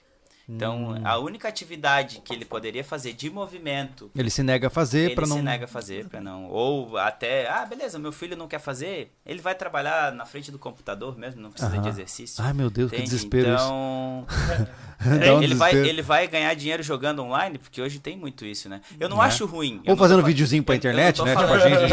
É. às vezes os caras dizem, pô, tu, tu tá dizendo que a modernidade veio pra atrapalhar? Porra, a máquina de lavar roupa salva a minha vida, cara. Não, mas, Se mas, tivesse a máquina de mas, lavar, eu a grande. ferrado. Mas aí que tá, cara. Olha só. Eu. no- ó, a prova tá aí, ó. Desde segunda-feira, eu chego aqui 7 horas da manhã e saio às 19 horas na frente do computador. Sim, E isso significa que essa é minha vida? não, Não, porque eu não sou um fraco. sim. Porque eu entendo que existe muito mais além disso, pô. Né? Então, eu entendo quando você é colocado nessa bolha e você só pensa nisso e isso parece normal pra você. Agora, se você está ouvindo esta conversa e ainda se recusa, aí eu não tenho como te ajudar. É. Né? É o que acontece com o mundo de veludo, Júlio. É. É, a gente fala muito. O Júlio foi feito pra ser quebradiço. É, É sério, verdade, a gente é fala. verdade, a criação do Júlio realmente Eu- foi pra ele eu- ser um, Era pra ser um esses pacote. aí. É. Esses guris Ah, aí. Uhum. Pra não fazer nada. Mas só que ele, de alguma forma, de, o esforço interno, ou seja, alguém inspirou ele, ele conseguiu me movimentar. Hoje ele trabalha com o que deveria ficar parado engordando e se movimenta. Entendeu? Então, eu acho que é, o tipo de criação não é tão um desculpa assim, né? Não é, cara, Porque não é. realmente. Ó, na minha família, tá? Eu sou o primeiro, entre aspas, atleta. Eu sou o primeiro. Sim. né? Meu pai é músico, minha mãe trabalha o dia inteiro. Uhum. E, tipo, eu sou o primeiro que faz exercícios físicos com regularidade. Então não tem essa de, ai, minha família faz isso comigo, sabe? E eu acredito que tem muito a ver com a visão de mundo que você tem, sabe? Uhum. Que nem você falou, você era sedentário e começou a praticar uma atividade física ali, a corrida, que te motivou a ser aquilo, né? Sim. Tem muita gente que, mesmo inconscientemente, ela não acredita que ela foi feita pra isso, entendeu? Uhum. Tá lá dentro, Bota uma crença dela- ali. Isso, uma Aham. crença limitante. Então, às vezes, ela se propõe a começar uma atividade, por exemplo, uma academia que seja. Aí, que nem tu falou, ela chega lá, ela fica jogada com uma fichinha, fazendo de qualquer jeito. Ela vai pensar, pá, isso aqui não é pra mim também. Ela vai lá e desiste. Então, eu acho que primeiro as pessoas têm que mudar a mentalidade que elas têm, né? Começar a mudar essa crença. De, É uma crença limitante realmente, né? Uhum. Sim. A pessoa, ela bota na cabeça dela que ela não Isso serve pra aquilo. Isso sem falar os que manda migué, né? Vai na academia, faz uma repetição, vai no bebedouro, fica no celular, volta. Se Por, i- né? por isso que o mais, É, impo- o mais e- importante, na verdade, é tu identificar alguma atividade física, um exercício físico que tu goste daquilo realmente, né? É. Por isso que não existe uma coisa melhor do que a outra. É, esse é o problema. Eu- a impressão que eu tenho é que num mundo tão intenso como nós estamos, faltam paixões, né? Cara, assim, ó, eu te digo, eu sou apaixonado pelo, pela, pela sensação de estar próximo do meu limite, né? Então, quando eu, eu, eu conheci o mundo da corrida, eu falei, pô, que massa, é uma forma barata de fazer isso. Sim. E comecei a pirar o cabeção. Cara, quando eu corri, o meu, meu treino mais longo foi 52, Porra. é, eu me senti no céu. Era assim uma sensação de eu não sabia que esse Júlio existia. Eu cruzei um portal e falei, nossa, quem é esse cara? e é uma sensação assim, ó, intensa, Sim. que não dá pra explicar. E, e essa paixão de você falar, eu nunca cheguei neste ponto da minha vida e não sabia que era capaz de chegar aqui, que é o que dá o grande tchan do cara. Sabe? Porque, pra que viver? Sim. Sabe assim, se o seu objetivo é ganhar salário, transar, defecar e comer, mas que vida de. né? Sim. Sejamos honestos. Exatamente. Complicado. Mas é, eu acho que está muito associado também às experiências, né? O Heraldo falou da questão de as pessoas fazerem o que gostam, mas às vezes elas vão. Elas gostam de uma atividade que elas não estão preparadas para fazer ainda, sabe? Hum. E, e aí, às vezes, você se matricula em um ambiente para começar uma atividade e essa experiência não é boa, né? Então a gente fica muito amarrado às experiências, né? Então, tipo, ah, eu vou lá no funcional e, porra, o funcional eu não consegui fazer que nem o Thiago. Aí eu não vou mais. Porra, pra mim ficou ruim, difícil. Ou eu vou lá na academia e eu fico jogado lá no canto e ninguém vem me ajudar. E aí, porra, eu tô todo atrapalhado aqui. Então, Entendi. é complicado, né? A gente fica. E, e a gente tem uma influência digital muito grande no meio do, do exercício, né? Que acaba atrapalhando muito, né? Porque essa questão de, ah, eu quero fazer aquilo. Cara, tu vai chegar a fazer aquilo, mas primeiro a gente precisa dar uns passinhos para trás. Então, Uhum. é, às vezes a gente acaba perdendo pessoas por isso, sabe? Porque as pessoas não sabem entender que elas precisam andar Retroceder um um pouquinho, pouquinho. pra trás e ganha muitas outras porque elas chegam lá, porra, eu achei que eu não ia conseguir fazer essa parada do funcional aí, cara, tô fazendo. Tem Uhum. aluno meu que diz assim pra mim: "Ah, eu falo pro cara que eu tô fazendo funcional". Pessoas mais velhas assim, né, que se, que treinam com a gente. Porra, o cara diz assim, pô, mas tu tá fazendo aquela loucura lá. Cara, não é loucura não, cara. O cara é assim, assim, assado, treina pra mim, eu tô me sentindo bem, tô melhorando, eu tinha dor aqui, não tenho mais, agora eu tô conseguindo fazer minhas coisinhas no sítio e tal, tal. Então, eh, isso é gratificante pra gente que trabalha com movimento, né? Então, Sim. devolver essa condição pro, pra pessoa é... Então, eles Não, e eu acabam... fico imaginando aqui, aqui em Anthony Charles, Hum. a gurizada colhendo hortifruti o dia inteiro, que deve ter de lombar destruída pra Isso, cá. Muito, Meu muito, Deus! Muito, muito, muito, muito. É uma loucura. Então, e, a- e essa vida, tem algumas pessoas, por exemplo, que trabalham no pesado. Então, pô, eu vou botar o cara a fazer força pra quê? Eu sei que o cara é um cavalo, pô. Eu- ele precisa de algumas outras coisas, entendem? E tem pessoa que, pô, o cara precisa fazer força. Todo mundo precisa de força, né? Sim, força claro. é uma função, uma, uma capacidade essencial para para sobrevivência, né? Então, mas você precisa entender quando que essa pessoa precisa mais de força e quando ela não precisa, né? Quando Aham. ela precisa de outras atividades de É, movimento. a, gente em tem si, um, a né? gente tem uma fixação por força, né? Isso. É, o cara é forte, O cara é né? forte. Mas ok, e que mais? né? Eu acho, acho também que falta um pouco de humildade, tá ligado? Porque o próprio funcional, chega lá. Eu chego lá, se tu, se tu olha de fora, eu, como o Thiago, Aham. olho de fora, que simples que é aquele movimento. Só que o Thiago que tá fazendo, tá fazendo um movimento. É coisa. É, é- não sei explicar direito. Achem as palavras depois, mas assim. É tão simples que eu for lá fazer e. Pô, tá, tá, tá forçando bastante. Eu saio. Pera aí, então, então eu já Hoje- entendi. Hoje eu saio com uma hora de. Nem uma hora de treino, eu saio suado de Então o problema do funcional é que ele não é instagramável. É isso. Provavelmente. É isso. Ele não é tão sexy Tem- quanto no tem a- crossfit com as barras nas costas, ali Isso, levantando isso, pode peso. Ser, pode Justo. ser. Pode Ah, Pode ser. então eu descobri o Porque problema. tu olhar é uma coisa simples. Se tu vê a pessoa fazendo isso aqui, Aham. com o braço, que eu tô levantando o braço, gente que tá ouvindo só o áudio, Aham. né? ser. Isso. É, aí tu agora, tá, isso aí isso eu faço em casa. Uhum. Basicamente é isso, só que se ele faz errado, ele se lesiona em casa. Só como tu falou, a pessoa não faz em casa. Não faz. Essa é a questão. Exato. Não vai fazer de jeito nenhum, Não cara. vai. Tá, o que, que vocês acham? Essa é uma pergunta interessante. O que, que vocês acham desses aplicativos de treinar em casa, assim? Acho que é igual a esteira em casa, né? Ninguém usa, né? Vira cabide Cara, ou vira... a tal da esteira é uma furada, né? É. Porque, cara, é um treco caríssimo. Cara, assim, eu eu fui pesquisar, porque como corredor que sou, eu falei, É. pô, quando tá chovendo, eu não quero ficar molhado. Pô, correr na esteira. A gente fez um desafio da esteira aqui, né? É, A gente, eu e o Anderson, a gente botou uma esteira aqui e fez uma live caminhando até cair. Ah, a gente pegou da academia lá de cima do. É, do é. E aí. Aham, o. Anderson fez 42. 42, eu fiz 60, né? Caminhando sem parar. Sem Aham. parar. E esteira é um porre, né? Mas assim, sabe sabe que eu fico injuriado? É muito caro comprar uma esteira. O cara vai pagar por uma esteira porcaria 8 mil reais. Isso. Ele compra e realmente vira um guarda-roupa. guarda-roupa. É, é insano. E tu quer ver uma coisa engraçada? As pessoas hoje cada vez mais moram na cidade, né? Uhum. Então, às vezes a pessoa mora num apartamento, sei lá, no quinto andar, ela desce de elevador, pega o carro, vai pra academia e vai subir escada na academia. Aquela parada das, É, das É casas. isso, isso. Entendeu? Lá é bom pra caralho. É. Tu vai no teu prédio, Ou ela- sabe as escadas. Ou ela, mora, ou ela mora 15 minutos da academia, se ela fosse andando e voltasse andando, daria meia hora. Não, ela vai de carro, anda meia hora de esteira e volta pra casa de carro. O nosso amigo aí fala isso, assim, mas, é, mas Júlio, mas de casa até a academia não tem ar-condicionado. Exatamente. É. Ai, ai. Mas isso, mas é. eu- a impressão que eu tenho é que o mundo tá encaminhando pra que nem aquele. Lembra daquele Wall-E? Aquele filme do robozinho lá? Ah, Da- aquelas pessoas a- O pessoal tudo naquelas poltronas flutuantes. É mais ou menos isso que tá acontecendo, né? É. A gente, eu vejo que a obesidade ela está se tornando um problema. Quem diria, né, cara? Que chegaríamos a um ponto onde comida demais era um problema, né? é muito louco isso, né? Mas é o que a gente tem hoje, né? É. E aí, sabe o que eu me deparo? Eu recentemente comecei a, a uma tentativa frustrada, muito difícil pra mim fazer isso, de acompanhamento nutricional, né? é muito difícil pra mim, cara, porque eu como o que tá na frente. Eu não, ai, vou preparar um prato. O prato Não- tem que aparecer, senão eu não vou comer. Tu não usa a balancinha pra Água. pesar. Ah, para, né? Vamos mudar, vamos mudar, vou acompanhar Vai mudar. vocês agora. Ótimo. Agora. Aham. E aí, cara, é, isso é uma coisa que me chama atenção porque eu não consigo seguir dietas, né, de uma maneira muito clara. Ainda bem, amém, senhor, que todo homem que, né, que, que é meio louco precisa de uma boa esposa. Então minha boa esposa me ajuda com essa dieta. Mas uma coisa eu percebi, comer bem custa caro. Olha que loucura, né? A gente saiu do mundo onde industrializado era chique, agora industrializado é a base, e agora nós estamos no mundo onde comer bem, comer de uma forma natural, custa caro. E aí você soma isso com essa, essa falta de incentivo do cara se exercitar em casa, aquela coisa toda, ou ter um estilo de vida mais ativo, nós estamos criando uma humanidade cabulosa, né? Isso. Eu não sei e como aí é que vai o rolar isso pessoal aí. quer vender imunidade em cápsula.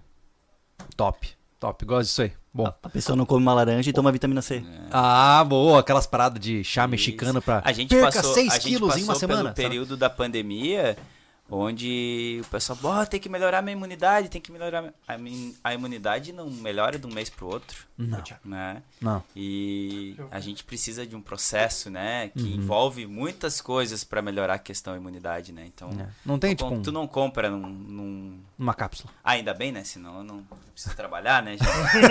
Mas é isso, é isso. A gente precisa entender que a gente precisa mudar algumas coisas se a gente quer ter uma sobrevida, uma qualidade de vida. Porque hoje se pergunta pra, ah, o que, que é envelhecer bem pra ti? Ter autonomia, cara. Pra mim, ter autonomia. Não dá Conseguir trabalho pros outros, coisas, né? pô, não estar em claro, dor. claro. né? É, é porque assim, ó, é interessante lembrar a você que está nos ouvindo e vendo, ah, um dia você vai ficar velho. Talvez você até seja. Exatamente. É, o quê? É, pois é, vai ficar, Thiago. Vai. Na, na 15 verdade, anos que eu tenho 18. é, você já nasceu velho, né, Thiago? Sejamos honestos. E outra coisa que acontece também, né? Com o idoso, por exemplo, que tu vai mencionar. Às vezes o idoso tem uma queda, se machuca, o que, que a pessoa faz? Ah, não, não vai voltar pra treinar. O que, que a gente faz? Tira a cama dele do segundo andar, bota pro primeiro. Não deixa mais caminhar na rua. Cada vez mais tu vai deixando esse idoso Sim. mais Você sedentário. atrofia ele. Exatamente. É, o. é muito louco isso, né? Porque é, meu pai sempre me falou isso e, e hoje eu vejo meu pai, é, eu não sei, ele é um- uma pessoa a ser estudada. Ele tem seus 80 e poucos, nunca vou lembrar a idade dele direito, sou péssimo com isso. Mas é, ele é um músico de longa data e, e, a- ele, é, ele caminha, sei lá, 8 km por dia, é um cara bem de saúde. Bem ativo. É daqueles que quando morrer vai ser assim, ó, pá, sabe? De repente. Meu pai também. É, então. E, eu acho isso fascinante, é, porque essa é a velhice que eu quero pra mim. Eu não quero aquela velhice onde você tá sofrendo todos os dias, com dor, com isso, com aquilo e repuxando coisa. Pô, cara, assim, ó, desculpa te dizer, mas você vai ficar velho também. É, E, e pior, esperamos. todos nós vamos morrer. é- Exatamente. Né? Isso. É, é uma tristeza, mas é, o que é, né? Então, assim, sabendo disso, se hoje você tá insatisfeito com o seu estado físico atual. Imagina você com 70. O bicho vai pegar, cara. Você vai ser miserável. Sabe? É- é- me assusta isso. Ver que o povo não consegue olhar pra frente. Isso. Eu, eu acho massa os caras comemorando o churrascão final de semana, cerveja, pá, e as barriguinhas crescendo. Eles falam assim: é, mano. Talvez eu esteja aqui por mais tempo que você.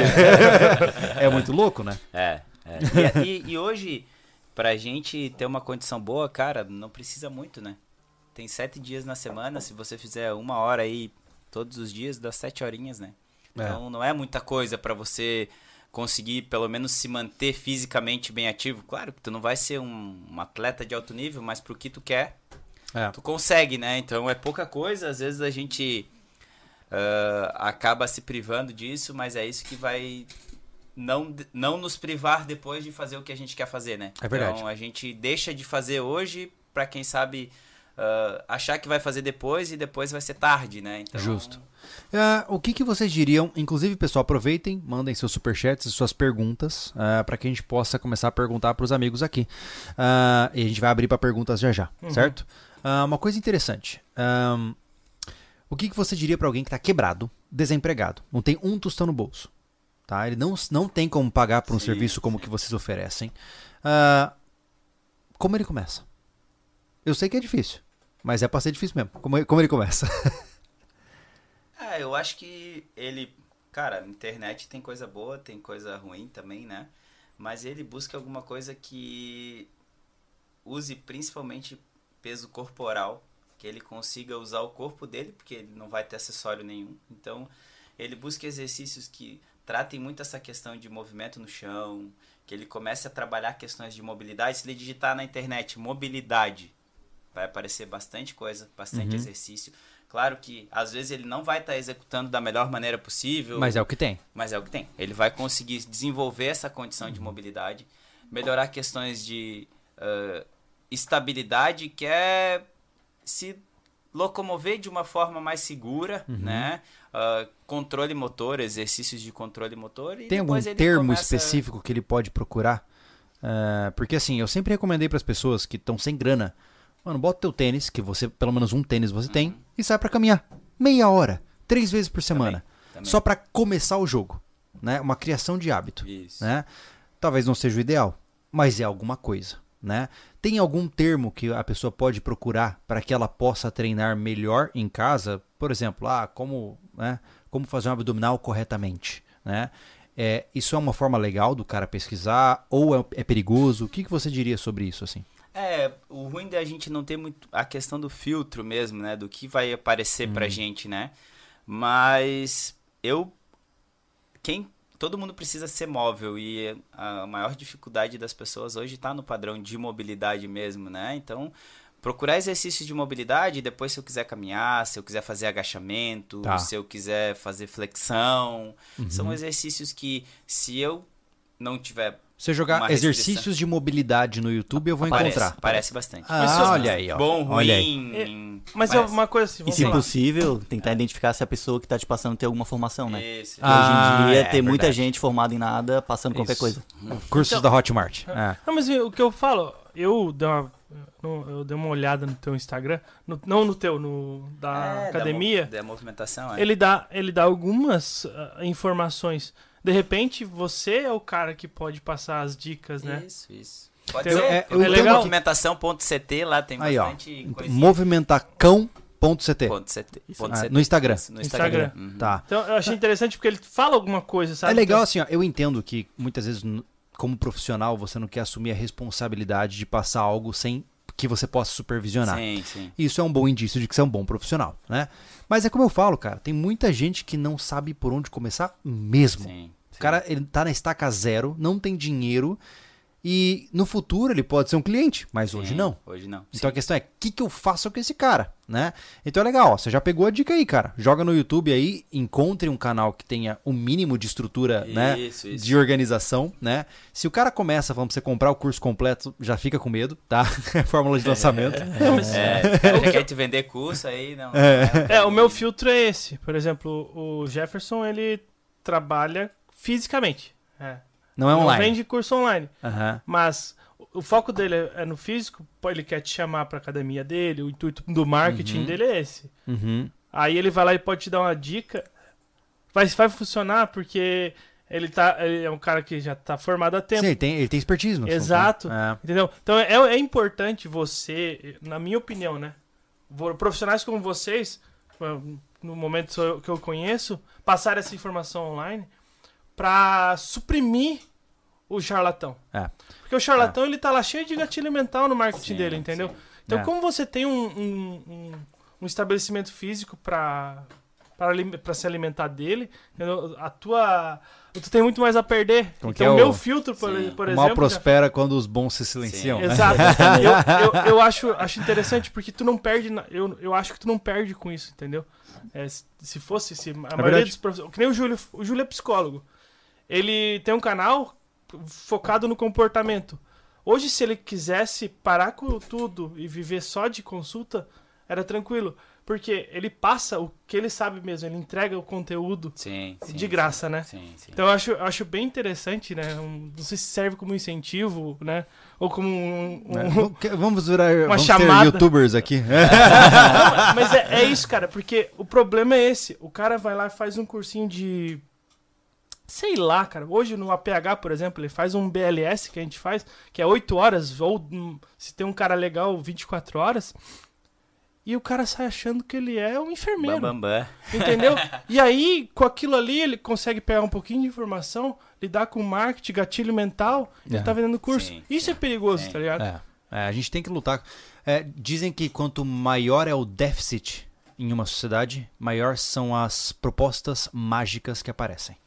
Então, em cenários de crise, você possui a maior quantidade de charlatães é, é, atuando, né? Sim. E hoje é o que rola. É o que rola, porque tem gente comprando, então tem gente É, oferecendo. tem, né? tem os chorando e os É. vendendo lenço, né? É, Exatamente. o- o- falando do, do mundo do treinamento, a, a maior escola de métodos de treinamento são os americanos, certo? Uhum. Eles vendem muito método de treinamento. Você sim. já deve ter acompanhado o jump, o spinning, Zumba. a zumba. O crossfit é de lá, né? É verdade. E, e se você vê o índice de obesidade do americano é muito grande, né? Então eles criam muitas ferramentas e métodos e as pessoas são muito migratórias, né? Sim. Então é complicado. Então é, é difícil a gente falar dessas questões de, de, de métodos e formas de treinamento e periodização, porque todo dia surge um método novo, né? Porque as pessoas são assim, né? Revolucionário. Elas- é, Disruptivo. isso.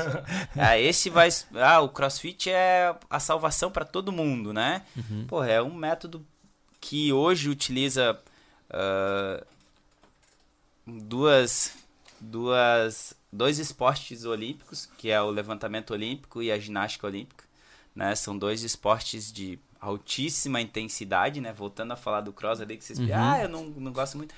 Ah, de altíssima intensidade, dois esportes que a carreira de um atleta é curtíssima, não sei se Uhum. um levantamento, um levantador olímpico, 30 anos, um, um ginasta, vamos pegar aquela americana que se aposentou ali com 28, 29, né? Por quê? Porque não conseguem ficar naquele índice de, Sim, né, de carga. de carga, intensidade, o nível de atleticismo começa a cair, né?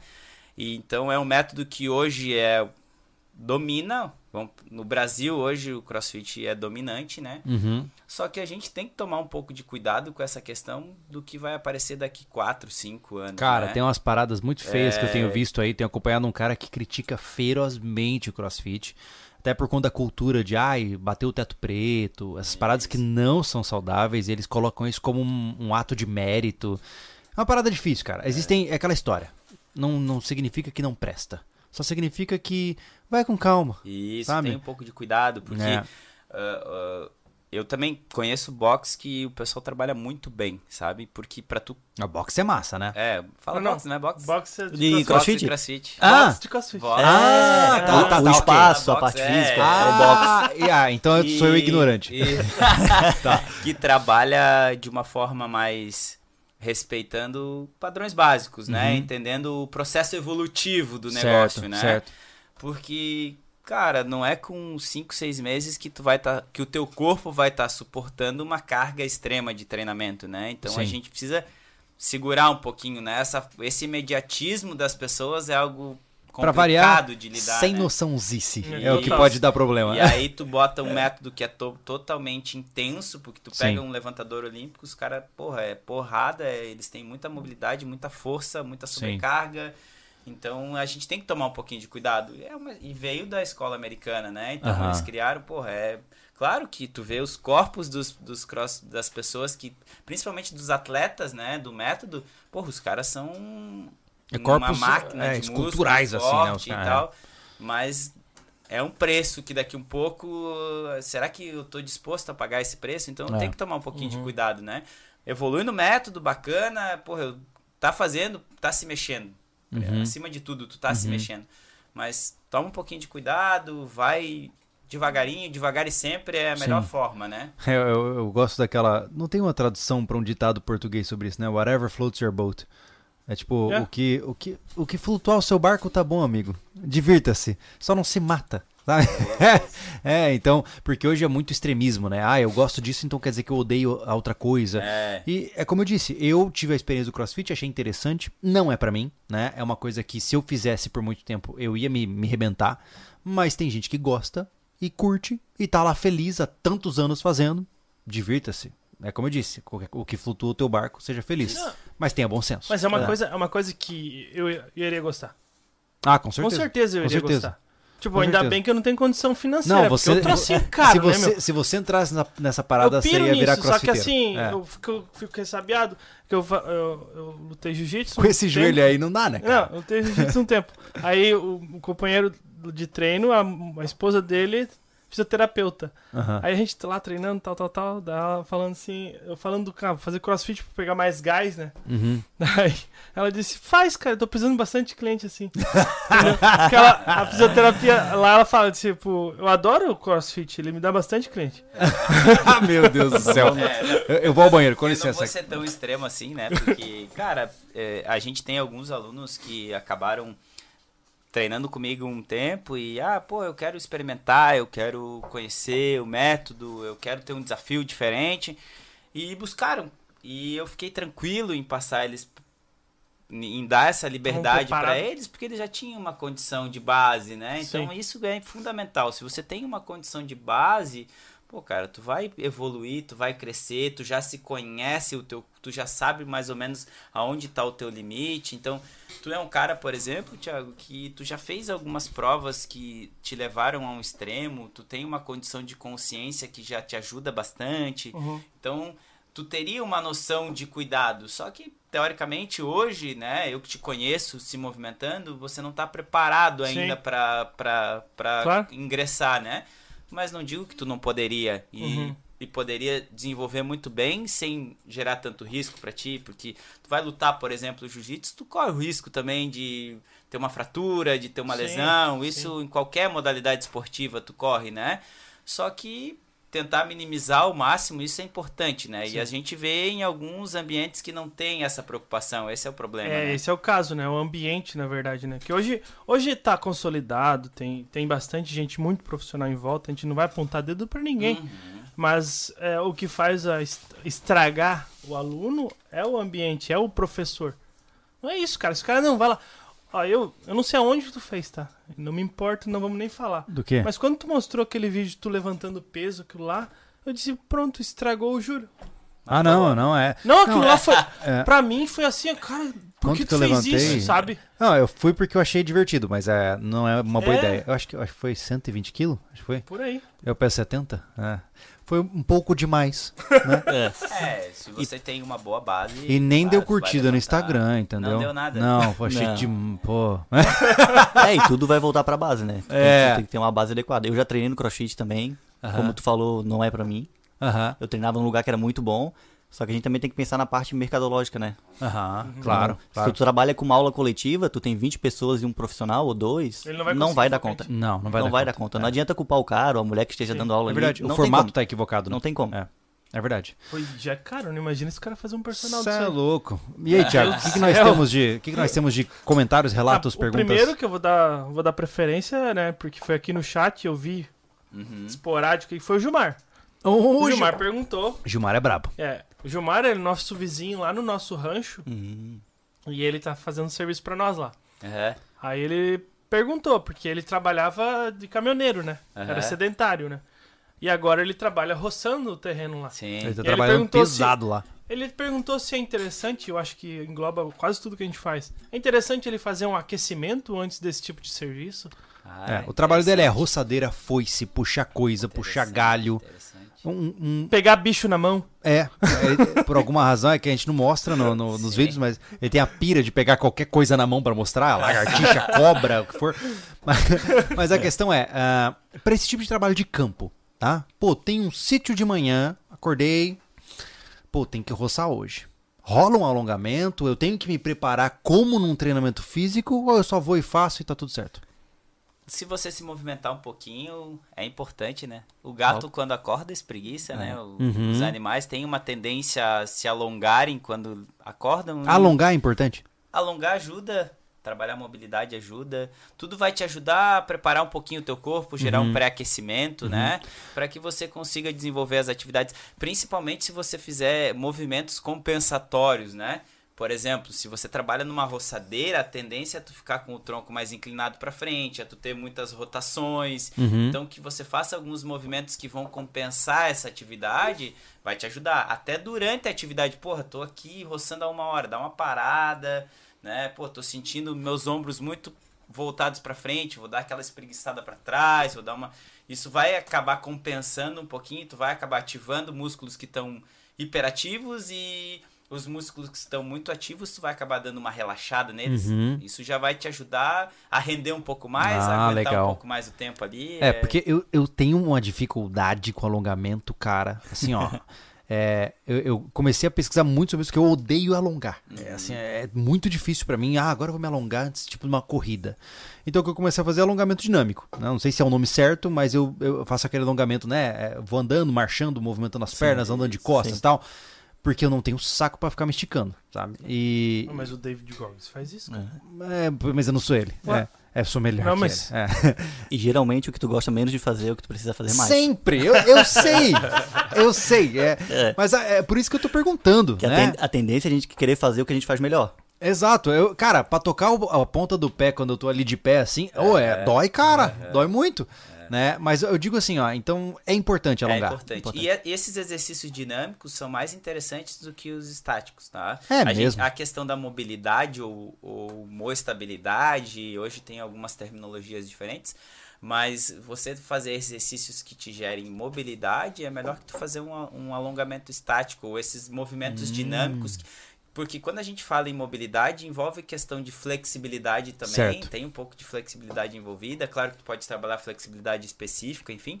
Mas se você fizer os exercícios dinâmicos, buscando amplitude, buscando estimular bem a tua região do corpo que tu tá propondo o movimento, é mais interessante para preparar para atividade do que tu ficar num alongamento estático, né? Entendi. O estático Entendi. usaríamos mais como uma forma de relaxamento no fim Ah. da tua atividade, Ah, é por exemplo. mesmo? Olha aí que legal, E porque ela- todo mundo te ensina que você tem que, né, antes da atividade, fazer um alongamento, se É, esticar porque inteiro, se né? você alongar muito, teoricamente tu acaba diminuindo a tua capacidade de contração muscular, né? Ah, então, então, Então, não era mito que eu aprendi. Prejudicial, assim, dependendo da atividade que tu vai desempenhar e dependendo do tempo que tu fica no alongamento também, né? Certo. Então tem um monte de depende, por quê, enfim, mas Sim, imagino. se tu ficar lá 10 segundos lá embaixo, não vai prejudicar o teu desempenho, mas aí eu fiquei 30 segundos alongando um músculo, então vamos pensar que as fibras musculares ganharam um espaçamento grande, Sim. e aí tu vai dar um salto que precisa de um encurtamento rápido da fibra, vai te Aham. atrapalhar no movimento. Isso é uma coisa que eu, que eu ouvi falar e eu, eu não sabia se era verdade. Legal vocês ter- terem falado isso. Porque eu percebi que assim, ó, alongamento ah, repetido, repetido, né, com constância, diminui a chance de lesão porque você aumenta o ângulo de torção que ele Isso, aguenta. isso. Isso, isso. Agora, o, o alongamento antes de uma atividade intensa, você perde watts de potência. E é legal ter É, vai confirmado isso. Vai depender do objetivo, da modalidade que tu pratica, né? Sim. Agora vai ter a Copa do Mundo. Se o pessoal começar a reparar, Repara no aquecimento dos jogadores. Nenhum faz alongamento estático. É a mesma coisa que o que você vê nas corridas. Os caras na corrida, você não vê nenhum se abaixando, se esticando. Isso, é. isso. É, o que eu lembra que eu não sei se vocês conhecem a Carol, fisioterapeuta aqui da cidade, ali da ali da esquina Arte Físio ali. Uhum. Ah, Sim. Ela me passou, é, eu não tinha condição de continuar a fisioterapia porque além do joelho teve um problema na lombar. Sim. Enfim, todo estragado. Tá tudo bem. Vamos fazer o próximo Depois de velho. Robocop. E o, cu- e o culpado é o quadril dele. Aí o que acontece? Ela me passou uns exercícios, ela mandou um vídeo, pô, foi, foi massa, assim, eu não podia ir fazer o negócio, ela disse, não, eu te passo, não me cobrou nada, disse, legal pra caramba. Aí ela fez a- a- o que eu faço lá, que é miofacial, liberação, Liberação. miofacial, autoliberação, com aquele Rolinho, rolo rolinho, que a gente faz rolinho lá. de liberação. É, e ela falou, ela comentou sobre isso. A liberação tu pode fazer antes de começar o exercício e tal. O alongamento que ela passou também pra mim, é melhor fazer depois. Olha só. Entendeu? Ah. E aí hoje eu chego lá no funcional, eu não preciso, eu só dou aí pra eles, eu não preciso mais é, pedir o que tem que fazer nessa parte do rolo ali, né? Aham. Eles já falaram, ó, faz isso aqui, chega lá, é regra. Já lá e chega faz fazendo liberação. rolo já. Já chega Isso, fazendo vai pro rolo. Top. Já rolo. na verdade, na verdade eu Entra chego rolo. enrolando. É, então, então tem um a, questão importante assim do, do que você buscar como atividade é você ter um método a seguir, sabe? Ah, como vocês têm ah, os cinco pilares de vocês do, do sobrevivencialismo, o treinamento funcional é baseado numa pirâmide de performance. A gente tem alguns pilares a ser seguidos que funcionam, dão resultado, são comprovados que funcionam. Então a gente acaba seguindo esse processo e a gente consegue ter resultado com todas as pessoas. Claro que a gente vai individualizar algumas atividades, mas a gente consegue evoluir no processo geral com todo mundo, né? Legal. Então, por isso que é importante a gente buscar métodos que tenham essa questão de embasamento, de eh, experiências já feitas, né? De Uhum. entender o processo, para que a gente tenha uma condição maior de sucesso, né? Uma, uma pergunta importante. A dor, ela é inerente ao processo de envelhecimento? Ou a dor pode ser evitada se ah, o indivíduo tiver um apoio estruturado como num treinamento como esse? Porque tem muita gente que acha que, ah não, tô velho, sentir dor é normal.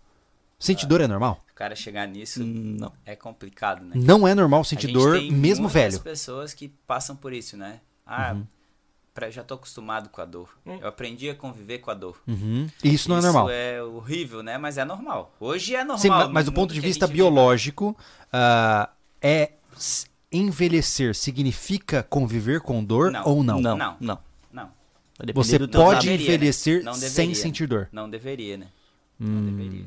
Então, é interessante entender isso porque existe essa cultura. Não, quando você ficar velho, dói tudo. Ficou velho, já era. É, ah, já era, tá, vai, vai É. doer tudo. E, e é interessante entender que não. Que você pode ficar velho sem ter dores crônicas. Olha que legal, né, cara? Tem uma esperança no fim É, do eu- túnel antes da é, morte eu ainda. espero, Tem. Eu espero diminuir a dor quanto mais velho, porque eu, não, eu não lembro não sentir dor. Ah, O Thiago é que todo judiado. Sério? Meu Deus do É, céu. eu tenho um ombro todo ruim, né? Isso que- o médico É disse cliente que, pro resto da vida, relaxa. o médico Já disse fábrica, que, que é má formação, que o osso É. é um pouco maior do que deveria ser, Sei, sei. e aí estica os tendões ali e se vira, Sim. tá ligado? Ah, o cara quer fazer raspagem, eu pra cá de cirurgia, não quero cirurgia, não quero Cara, tomar esse, remédio. esse negócio de é cirurgia é uma parada que eu fico preocupado, sabia? É, sempre rola a lenda, né, de que, ah, operou já era, nunca mais fica igual. É verdade? Tem um- Alguém tem cirurgia aqui? Não. Não, não tem. Ele. Eu tava lendo um livro que o autor falava, não vou lembrar o nome dele, que ele falava, é, um joelho não é tão ruim que ele não possa ser piorado com uma cirurgia. Nossa. Então, em alguns casos, né, Jeff, a gente consegue reabilitar só com exercício físico, né? Uhum. Alguns casos não, re- Sim. realmente precisa de já tá cirurgia, arrebentado. tem uma estrutura que tá desgastada. Tá, mas, mas a cirurgia, ela ajuda ou ela atrapalha? Porque eu fico sempre, eu sempre ouço essa história assim, ah, cara, é, eu operei, mas nunca fica bom. Fica, fica. Fica. Fica. Fica, claro, tem que ficar bom, né? Hoje a gente tem essa questão, a gente não pode duvidar da ciência e da evolução, porque a Uhum. gente é baseado nisso, a gente se baseia nisso, a gente faz as coisas em cima disso, né? Uhum. Então tem uma evolução muito significativa no processo. Hoje uma cirurgia, por exemplo, de um ligamento cruzado é uma cirurgia muito menos evasiva do que era há 20 anos atrás, Hum. né? E o que manda muito nessa questão é o quanto de agressão você vai ter na tua articulação, é o quanto de tempo você vai ficar parado. Isso influencia muito, Todo o né? processo de recuperação. Isso, Isso. porque o que mais atrapalha as pessoas em cirurgias é a recuperação, né? É o tempo que ela fica parada. Se a gente pensar que há 20 anos tu fazia uma cirurgia, a primeira orientação é repouso. Hoje você faz a cirurgia, no outro dia você já está se movimentando, já está tratando. Então, isso evoluiu muito no processo, porque se entende que quanto mais parado você ficar, mais difícil vai ser de você voltar, né? Justo, justo. Então você precisa se movimentar para que só. você consiga voltar. Só que o que, que acontece?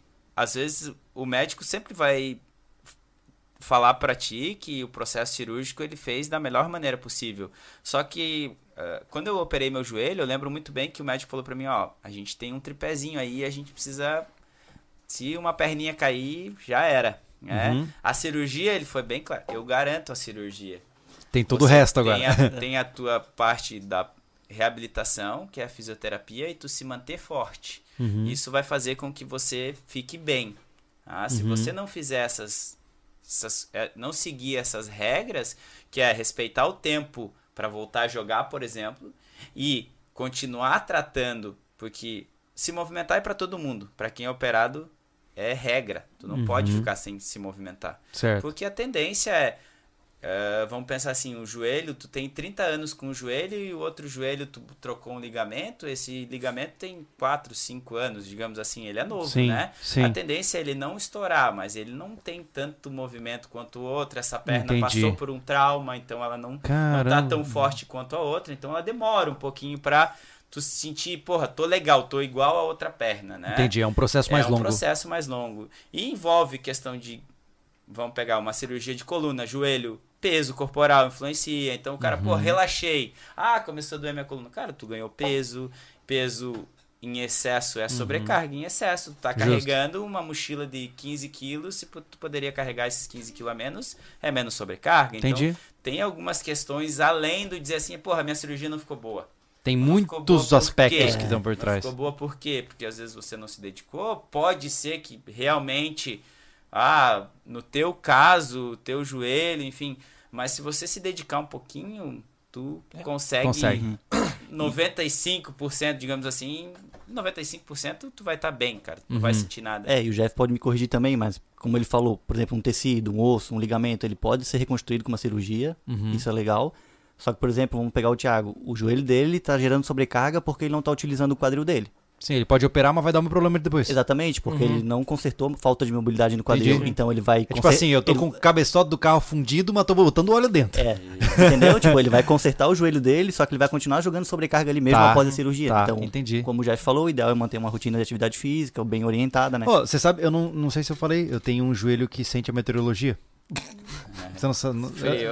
era. ele. Exatamente. Ah, meu Deus. Eu tive, eu tive um, a gente fez um projeto, a gente construiu uma cabana no meio da mata e tal, e num dos últimos episódios eu torci o pé numa raiz e eu só vi um, sabe, eu fui no, no médico de alguma coisa, que eu não lembro o nome. Esse barulho aí. Foi esse barulho. É, Caramba. Inclusive fiz de novo pra mostrar o barulho certo. Tá. é. E aí, e aí eu soube que eu tive um descolamento parcial é, de, um, de um ligamento cruzado do joelho, blá blá blá. E aí tinha que fazer fisioterapia, um monte de coisa. Resumindo, não fiz nada, né? E só deixei rolar. Né? Eu, só fi, eu só continuei as minhas atividades, eu parei o meu treino e continuei na época do pé na serra. Uhum. E trabalhando não tinha condições de, de pagar um fisioterapeuta e tal. Resumindo a história, passou, né? Hoje eu corro normal, pedalo normal, mas quando esfria eu sinto exatamente o lugar onde eu arrebentei. É muito estranho isso, cara. Eu não sei, eu não sei se, é, se é, é placebo, eu não sei se é, mas eu sinto, cara. É, É. impressionante. Pro- provavelmente, na maioria, a maioria das pessoas é assim, tá? Hum. Tu, ah, beleza, dei uma torcidinha ali, ah, vai melhorar. Uhum. Né? E quando tu cria uma, uma disfunção, o teu corpo vai se adaptar, o nosso sistema é maravilhoso, vai se Sim. adaptar, vai criar um, um bloqueio ali, uma restrição para tu não sentir a dor e vai tocar. Uhum. Então pode ser que você esteja com algumas inibições musculares e tu nem perceba. Ah, olha aí. E aí, daqui um pouco, quando a intensidade Aí vem. aumentar, quando tu precisar daquela. Sim. Não vai funcionar. É que nem meu tornozelo. Então, Hum. por isso que às vezes a gente diz, ah, por que que eu vou fazer fisioterapia? Não, ah, não, pra que fisioterapia? Cara, é um profissional importantíssimo, fundamental. Claro que se você tiver bons educadores físicos atuando contigo, quase você não vai aparecer no fisioterapeuta, né? Sim, porque você Vai- já tá trabalhando você na tá tra- prevenção. trabalhando né? na prevenção. Aham. Mas em casos de lesão por trauma, por né, alguma coisa, um impacto, uma sobrecarga excessiva, eles são importantíssimos, principalmente Uhum. para devolver a função, a funcionalidade de alguma Sim. região que precisa disso. A gente faz isso também porque entende um pouquinho dessa questão, buscou um pouquinho isso também, mas eles são mais especializados nisso, entender qual ativação está faltando, como que eu vou impor uma tarefa para que tu produza essa ativação, porque a gente se movimenta impondo tarefas. Ah, eu vou te impor um uma tarefa e tu vai cumprir essa tarefa, gerando um movimento que vai gerar essa ativação que eu preciso, né? Uhum. Essa é a ideia, né? Uhum. Então, é isso que acontece na maioria Sim. dos casos. Tu vai criando uma uma vai criando um caminho novo, só Sim. que esse caminho novo às vezes vai sobrecarregando uma outra região também, né? É, é um problema sério, porque na prática é difícil o cara parar. É, É que nem eu torci o meu tornozelo, né? Não é que eu torci, eu não sei o termo exato, né? Pisou num buraco e Eu fez pisei numa toca e Aí o meu pé fez assim, ó. levantou. tuc. E aí, e aí, cara, eu senti um. Sabe? E a partir daí, zoou. O resto da. Isso foi o quê? Com 30, 40 quilômetros de caminhada? É, é que assim, não, nada. Menos, né? Foi menos. É. Só que assim, ó, é, tu- quando tu torce o pé andando normalmente é uma coisa, mas tudo fica exponencial, né? Quando tu tá com 30 quilos nas costas. Ah, É. Aumenta um pouco. E aí, cara, eu andei 200 quilômetros com aquela dor, né? E o cara só vai, né? E hoje, exatamente onde eu fiz a torção, eu tenho um calombo, cara. Virou um, sei lá, um treco ali dentro. É um organismo vivo. nossa, velho. Eu chamo ele de José.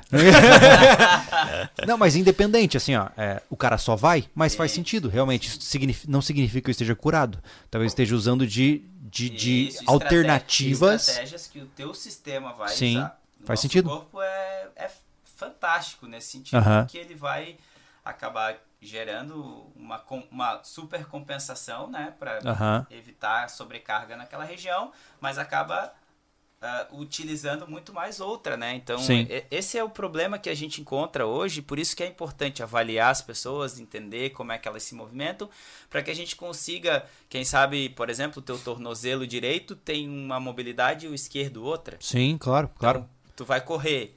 Então, um lado do teu corpo pode estar tendo, recebendo uma sobrecarga e o outro outra. E isso Uma vai, co- isso vai Isso cobrar um uma preço. hora vai te cobrar um preço, né? Certo. Vai te cobrar no quadril, vai te cobrar lá no ombro, pode te cobrar lá no ombro. Que loucura, né? Então, e Aham. às vezes tu opera, por exemplo, faz uma cirurgia e aí, pô, o cara vai lá e diz: "Não, tu tá com uma lesão no ombro aqui, tá? Vou operar o teu ombro e tal". Opera o teu ombro e e a E dor era o tá tornozelo. no ombro e era o tornozelo. Que loucura isso, né, cara? É. Que loucura. Uma coisa Temos que. um- Não, só, só pra dúvida, o que acontece? Todo esse caso do Thiago aqui foi devido ao 2021.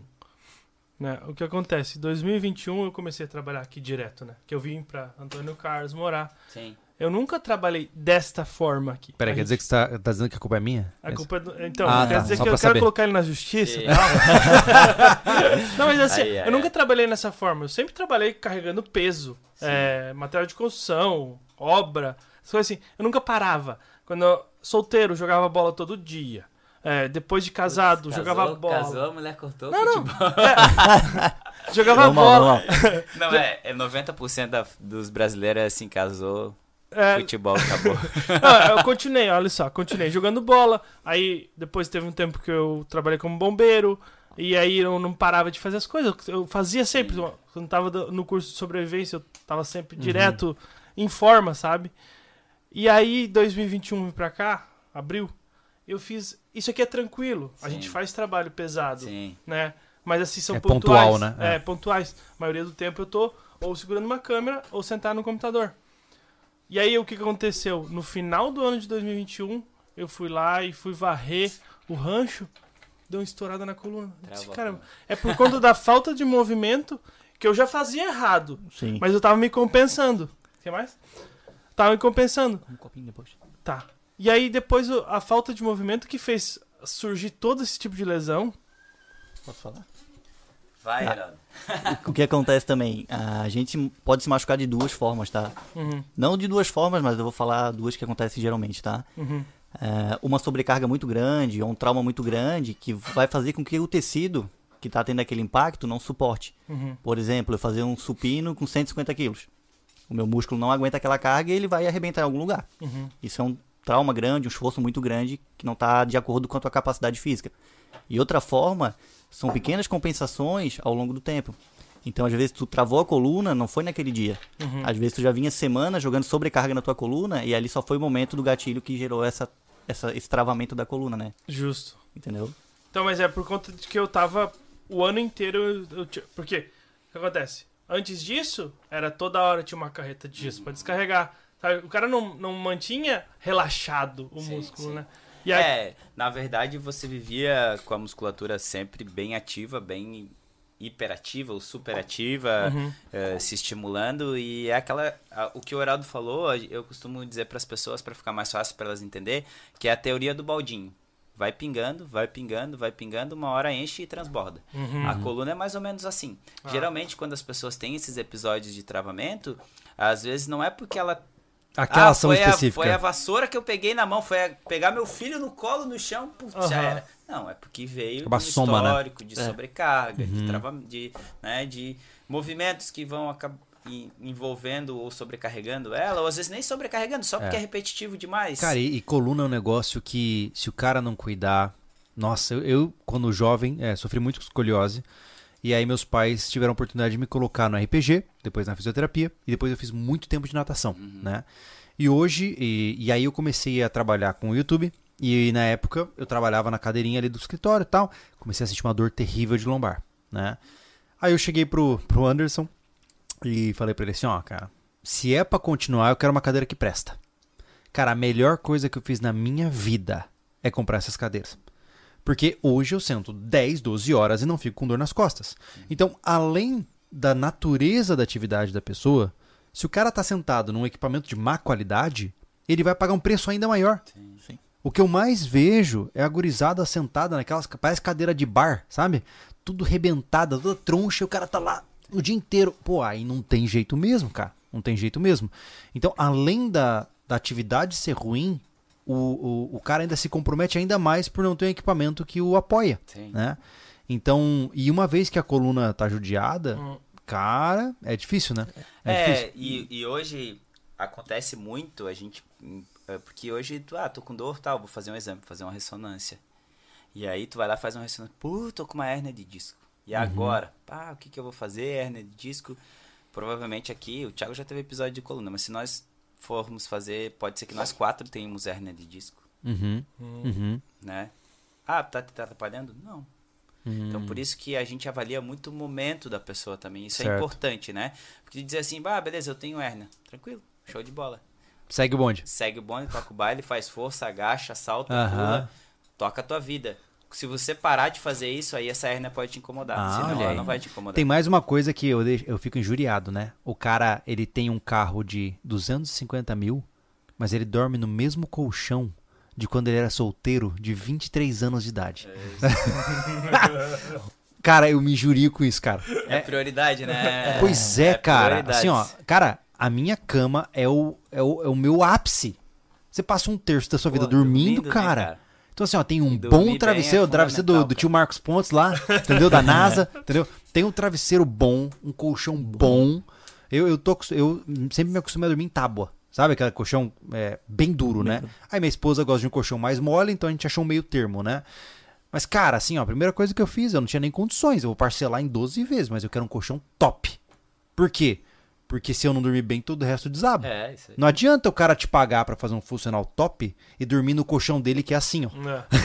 É côncavo, E a entendeu? culpa é do cara da academia, né? Pois é, então assim, é, é- é uma soma de fatores tão Sim, sim. complexa que se você não investiga até mesmo isso, você nunca vai saber porque o cara tá com dor, né, cara?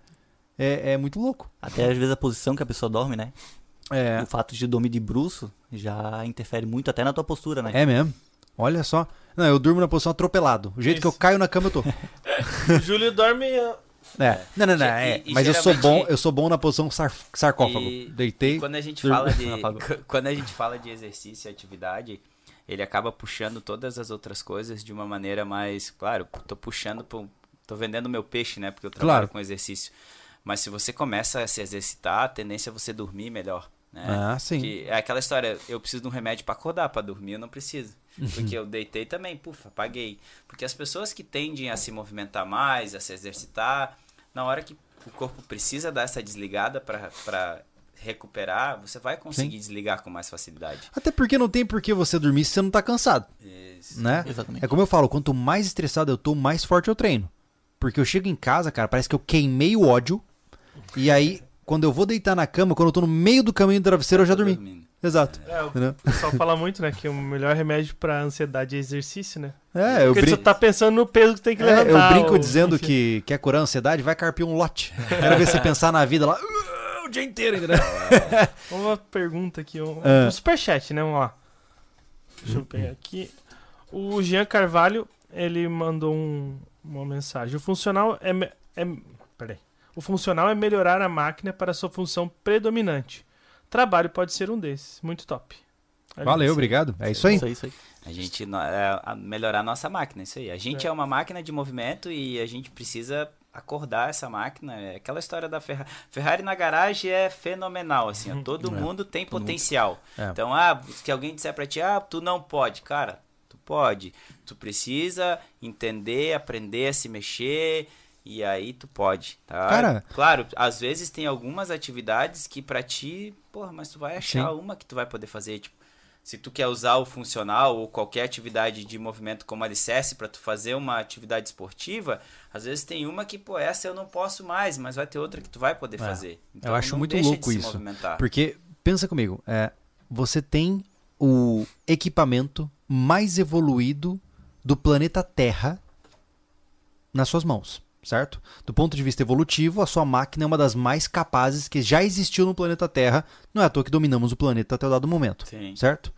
Ah, a Boston Dynamics lá, os caras que fazem os robôs, até fizeram um treco no robô que mal sobe escada. E você sobe escada conversando e mexendo no celular e assoviando ainda chupando cana. Né? então, assim, você tem um equipamento extremamente capaz nas mãos. Agora, se você vai usar, né? Eu tava até brincando, falando com a Lê, né? Que agora eu tô com uma segunda filha que tá recém-nascida. Eu falei assim, olha só que massa ia ser fazer um robô que limpa a fralda. Mas ia ser tão complexo que é mais fácil eu limpar a fralda dela. né? Por quê? Porque nós somos máquinas ultra complexas. Sim. Nós temos uma mobilidade, uma capacidade de- tão complexa de cálculo que é absurda. É. É absurda. Quantos meses a tua filha tá? Meu Deus, deve ter o quê? 10 dias de vida? É, 10 Ah, dias, é. né? Acabou de nascer. É a parabéns, segunda. É, parabéns. obrigado. A primeira tá com. Vai fazer 5 e a segunda tá agora Segunda na tá- raça. Então, tá- mas tá dormindo bem? Conseguindo dormir tu? Para, Ela né? tá, hein? Para, né? Para. Ela veio 20 dias antes, cara. 20 É, dias antes. é. então, é, foi uma experiência interessante. Mas eu adoro, adoro. Se eu pudesse. Parto né? normal, tua esposa? Normal, normal. Ah, minha esposa é braba. É. É. É, o primeiro foi normal, o segundo foi normal também. E ela até fez show pilates focado em gestação. É, é. é. Ela curte essa parada. Se não fosse o ato de parir, que é muito dolorido, né, nós teríamos 15 filhos. Não, é porque essa questão da gestante é bem importante também. A gente atende bastante gestante e, e tem a- atletas nossas, meninas que treinam com a gente, que no meio do período engravidam e tal, e a rotina de treino É. tem algumas alterações, mas tu consegue treinar normalmente. Gravidez não é doença, né? Não, então, a gente viu- a vezes gente viu, acha, cara. ah, gravidei agora, vou fazer o quê? Não, gravidez não é doença. É. A gente viu uma diferença drástica entre a primeira gestação e a segunda. A primeira gestação, minha esposa era totalmente sedentária, né? O parto foi terrível, assim, foi difícil, cara. Ah, O expulsivo demorou muito, foram 19 horas de trabalho de parto e tal. O segundo, que teve essa preparação, ela não é nem de perto uma mulher atleta ativa, mas ela fez uma preparação com pilates, faz exercício e tal. Foi outra pegada. Foi rapidão a parada, entendeu? Tudo bem, foram 8 horas de dor comparada a 19. Caramba, olha É que diferença. coisa, né? É uma preparação física, Sim, né? sim. E isso particularmente eu acho fascinante. Eu acho fascinante, porque realmente, é, desculpa, mas pra mim, mulher gestante que não faz nada tá se aproveitando do rótulo. Sim, sim. Não, Ou não se é preparou pra claro. gestação, ou tá se aproveitando do rótulo. Uhum. Porque realmente não é doença, né? Então é uma coisa que eu vejo que hoje em dia, cara, as mulheres sofrem demais com a gestação. Minha esposa, ela tava cuidando da Luna e vomitando do lado. ali. E é o que tem, né? Vai Então, passar por isso, né? É, é. Mas o, essa questão de se movimentar ajuda bastante nesse processo. e- Caminhada, Claro né? que, o, que hoje, graças a Deus que tem a cesárea também, salva muita gente, muita criança, né? Uhum. Muita criança nasce pela, por, por existir a cesárea, né? Mas a tendência é seguir o processo natural. Ainda né? Se bem, a gente né, que- conseguir seguir o processo natural. Esse papo, é a eu, melhor eu- forma. eu vou te falar que esse papo seria bom até fazer um podcast com a Lê sobre isso. Hum. É. Minha esposa é totalmente parto normal e curte a parada, É. e ela é contra a cesárea modo Sim, hard. sim. É, mas Ah. é, o que eu quero falar assim, contra a cesárea forçada, né? A cesárea, É, como que é o nome? É, Porque há é- necessidade. Qual é o termo? Ah, sim, tem É necessidade, cesárea- claro, claro. Não é facultativa, é tipo optativa, assim. Sim, né? sim. Tipo, ah, não, eu não quero passar pela dor do parto normal, Sim, então eu vou sim, cortar sim. minha barriga. É, não, É, mas é. é, o que fa- realmente ele falou que salva muita mãe Claro, criança óbvio. é a cesárea, né? É, Não, não vamos sim, extremizar. sim. Exato. Sim, sim, É. E até quando é necessário, né? Se a mulher treina, a recuperação dela vai ser melhor, né? Ou- Mesmo com a cesárea. Com né? certeza. É outra Outra pegada. coisa. É. Cara, como qualquer coisa na vida. É. né? Se você é um atleta e leva uma facada, você vai se recuperar muito mais rápido que um cara que tá sedentário e sobrepeso que leva uma facada. Isso, isso. Não adianta, É, teu, teu metabolismo tá sobrevivência, ligado, tá né? atrelada muito à tua condição de vida, de saúde mesmo, né? Então, Exatamente. se tu tem uma condição de vida e saúde, melhor a tendência é tu responder melhor aos estímulos que outra pessoa que não tenha isso, né? É verdade, é verdade. Temos mais perguntas? Tem a história das coisas, tá aqui. Por, culpa- por culpa do SV, entrei na academia. Tava com 128 quilos pura banha. Hoje tô com 103, consigo fazer 20 flexões supino com 102 Olha quilos. Porra, Obrigado, Cara, eu vou te SV. falar, 20 tá? flexões, supino com 102. E pô, de 28, 128 pra 103, É, É. claro, Né? claro, claro. 25 é, quilos. é mu- ele, ele perdeu meio julho quase. É. um terço de julho ele perdeu. Mas é, mas a gente recebe muitos comentários assim. É aquilo que eu falei pra vocês no começo, né? Uma coisa é falar pra você, ah, você tem que ficar saudável. Outra coisa é, cara, você tem que proteger os seus, pô. Você tem que estar bem. Se Isso. você, se você, infelizmente, tiver que trocar soco com um drogado, você tem que estar a ponto de bala, pô. Né? E como é que você vai fazer isso? Você tem que treinar, você tem que estar forte, tem que estar viável, né? E a gente tem muitos relatos de pessoas, né?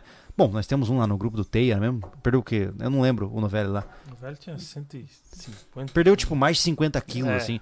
Tudo absurdo. focado. Cara, pô, realmente faz sentido. Pá! E focou. Eu acho isso maravilhoso, sabe? De ver que O próprio Mac também, né? é, é que também. é, cara, tem inúmeros relatos Uhum. de pessoas assim que perderam, sei lá, metade do peso corporal porque entenderam um negócio. Que não se trata de ser bonitinho pra ganhar likes no Instagram. Se Sim. trata que ele tem uma responsabilidade, né? Ele como pai de família ou até mesmo como filho, ele tem o papel de proteger os seus, de estar apto para, né? Para qualquer coisa que aconteça, ele tem que estar apto. Você tem que ser um soldado e não para uma guerra com- de Sim, fronteiras, mas para as guerras que a vida traz para você. Pro dia a né? dia, né? É, isso é muito legal, cara. Eu vejo que muita gente tá entendendo a parada e, e traz esses relatos como esses, É, né? e, e até pela questão estética, não quer dizer que, às vezes, ah, que hoje o estereotipo, né, atlético, não quer dizer que a pessoa é a mais forte, é a melhor, né? Uhum. Porque e isso tá inerente a essa questão do exercício em si, ah, direcionado para a estética, né? Uhum. Às vezes o cara é muito forte, mas ele tem um percentual de gordura muito baixo. Então, se nós precisar passar três dias sem comer, esse cara vai quebrar antes que eu, por exemplo. Sim, Então sim. tem uma questão de que pra, pra questão de sobrevivência mesmo, tu tem um percentualzinho Sim. de gordura é Tanto que cada um né? tem uma estratégia, né? Por exemplo, minha estratégia é corre, meu irmão, porque não tem gordura, entendeu? É, a gente fez um curso de sobrevivência, por exemplo, que eu fiquei tremendo igual a vara verde o curso inteiro. Sim, Era sim, incontrolável, sim. né? Porque eu não tenho gordura no corpo, pô. Né? E é o que é. Enquanto tava todo mundo lá tranquilo, tava lá o Júlio. O nosso corpo, até o Thiago falou da questão da lei do menor esforço, né? A gente trabalha na lei do menor esforço, né? Uhum. Sim. Então a gente guarda energia porque a gente não sabe. A gente vem de uma pré-história, voltando Sim. pra pré-história, que o cara comia, não sabia quando ia comer de novo, então a tendência, vamos guardar o que dá aí, É. mas porque mas não é sei quando que eu vou difícil, comer viu, de novo, cara? né? Pô, mas como é difícil esse negócio de nutrição, né? Quando eu tava treinando forte, cara, eu tinha que comer quase 4 mil calorias, pô. não vai. Sim. Você não, você não tem Sim, espaço hábil pra isso, sabe? É, Vira uma é difícil, né? draga. É, é um, é um assu- é assustador, Difícil, assim. Às vezes o cara acha que é difícil não comer, mas é difícil comer muito quando tu precisa também, né? Demais, demais. O- Um treino simples hoje em dia, você faz aí 1.500 calorias, 2.000 calorias, por exemplo, uma corrida mais Sim, longa. Sim. Como é que você repõe isso, cara? Você perdeu um dia e meio de comida. É, é. Na, na praia do cassino, 44 mil Meu caro- Deus. calorias. Você ficou com quantas no negativo? 44? Aí, 44 mil no negativo. Tu, tu chegou a pesar antes e depois, não? Não cheguei a pesar, mas assim, tava visível, né? O cara chega... A própria É, esposa. não, e eu- esposa chega falou, e com assim- cara que é um... Não, e o problema é que gordura mesmo não vai embora. O que vai embora é músculo, né? Sim, o cara sim, cataboliza sim. inteiro. Total, bastante. total. É, é. Eu tava assim, é, seco, mas tava molenga. Hum.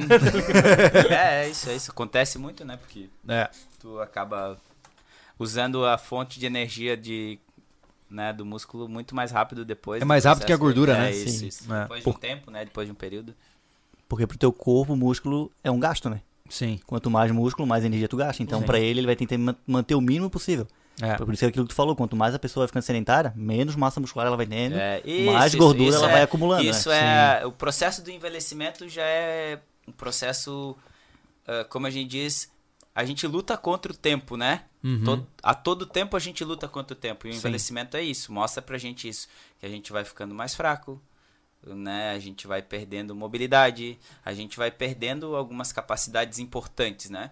Então a gente não vai deixar de perder. Todo mundo vai perder. Sim. Mas aquela pessoa que tende a lutar um pouco mais contra isso, Sim. tende a, a, a manter o mai- por mais tempo, né? Como eu disse, né, é, o objetivo da vida é morrer o mais lentamente possível. Isso. e aí também tem uma coisa, comer é bom, né? Então se você treina mais, tem mais músculo, tu vai precisar de mais energia, Mas então tu pode comer que um pouquinho mais, é, né? Óbvio que aí puxa a, a sardinha pro meu lado, né? Mas isso é uma coisa que é interessante. O vínculo das pessoas com comida é muito forte hoje em dia, né? Você tem toda aquela teoria dos hiperpalatáveis, que são comidas que são processadas para serem acima do normal, atrativas e tal. Ah, eu nunca tive fixação por comida. Comida pra mim é comida. Se é lasanha, se é arroz, se é feijão, se é bolo, tanto faz, né? Mas tem pessoas que ancoram parte da sua saúde emocional no hábito alimentar, Sim. né? E esses caras têm que ficar ligados, né? Porque na hora da ansiedade é quando o cara ganha peso, é quando o cara se descontrola, né? Então a sua relação com a comida é extremamente importante também pra manter uma forma física. Sim, Sim, com sim. certeza, com certeza. Porque não adianta você- tu correr uma maratona todo dia e comer um boi, né? Então, Não dá. Não é um boi, mas tu comer totalmente errado, né? Porque É. hoje, como tu falou, a questão do comer o fast food é muito mais barato do que comer o saudável. Eu não digo às vezes mais barato, mas é muito mais prático. E é né? recompensador muito também, né? mais É. rápido, né? Tipo, É. ah, vou fazer um. Cara, o iFood tá aí pra comida. provar isso. Isso. É mais fácil pagar e receber a comida do que fazer em casa. É, isso. né? E aí é calorias, né? Aí é mais calorias. É- é- né? acho massa, assim, ó. Eu posso estar soando injusto. Ó, abre um parênteses. Exceto pessoas que têm doenças associadas a uma comorbidade de sobrepeso. Sim. Fecha parênteses. Tá? Hoje tem que botar muito parente. Tem que ter É, parênteses pra tudo. sim. Cara, ah, eu não consigo perder peso. Meu irmão, é um jogo matemático. Sim. Se você come duas mil calorias por dia e gasta mil, você vai engordar. Sim. Se você gosta, come duas mil e queima 2.500, você vai emagrecer. Não tem migué. Não tem. Não tem meio Matemática é termo. exata, né? É, Assim, eu, ai, mas é que eu não consigo perder peso. Para de mentir. É. Ao menos minta pra você, mas não minta pra mim. não precisa ser muito bom em matemática. O Júlio tá dando exemplo. Olha né? que eu, eu sou um psicólogo, de nada de matemática eu entendo. Ah, matemática, né?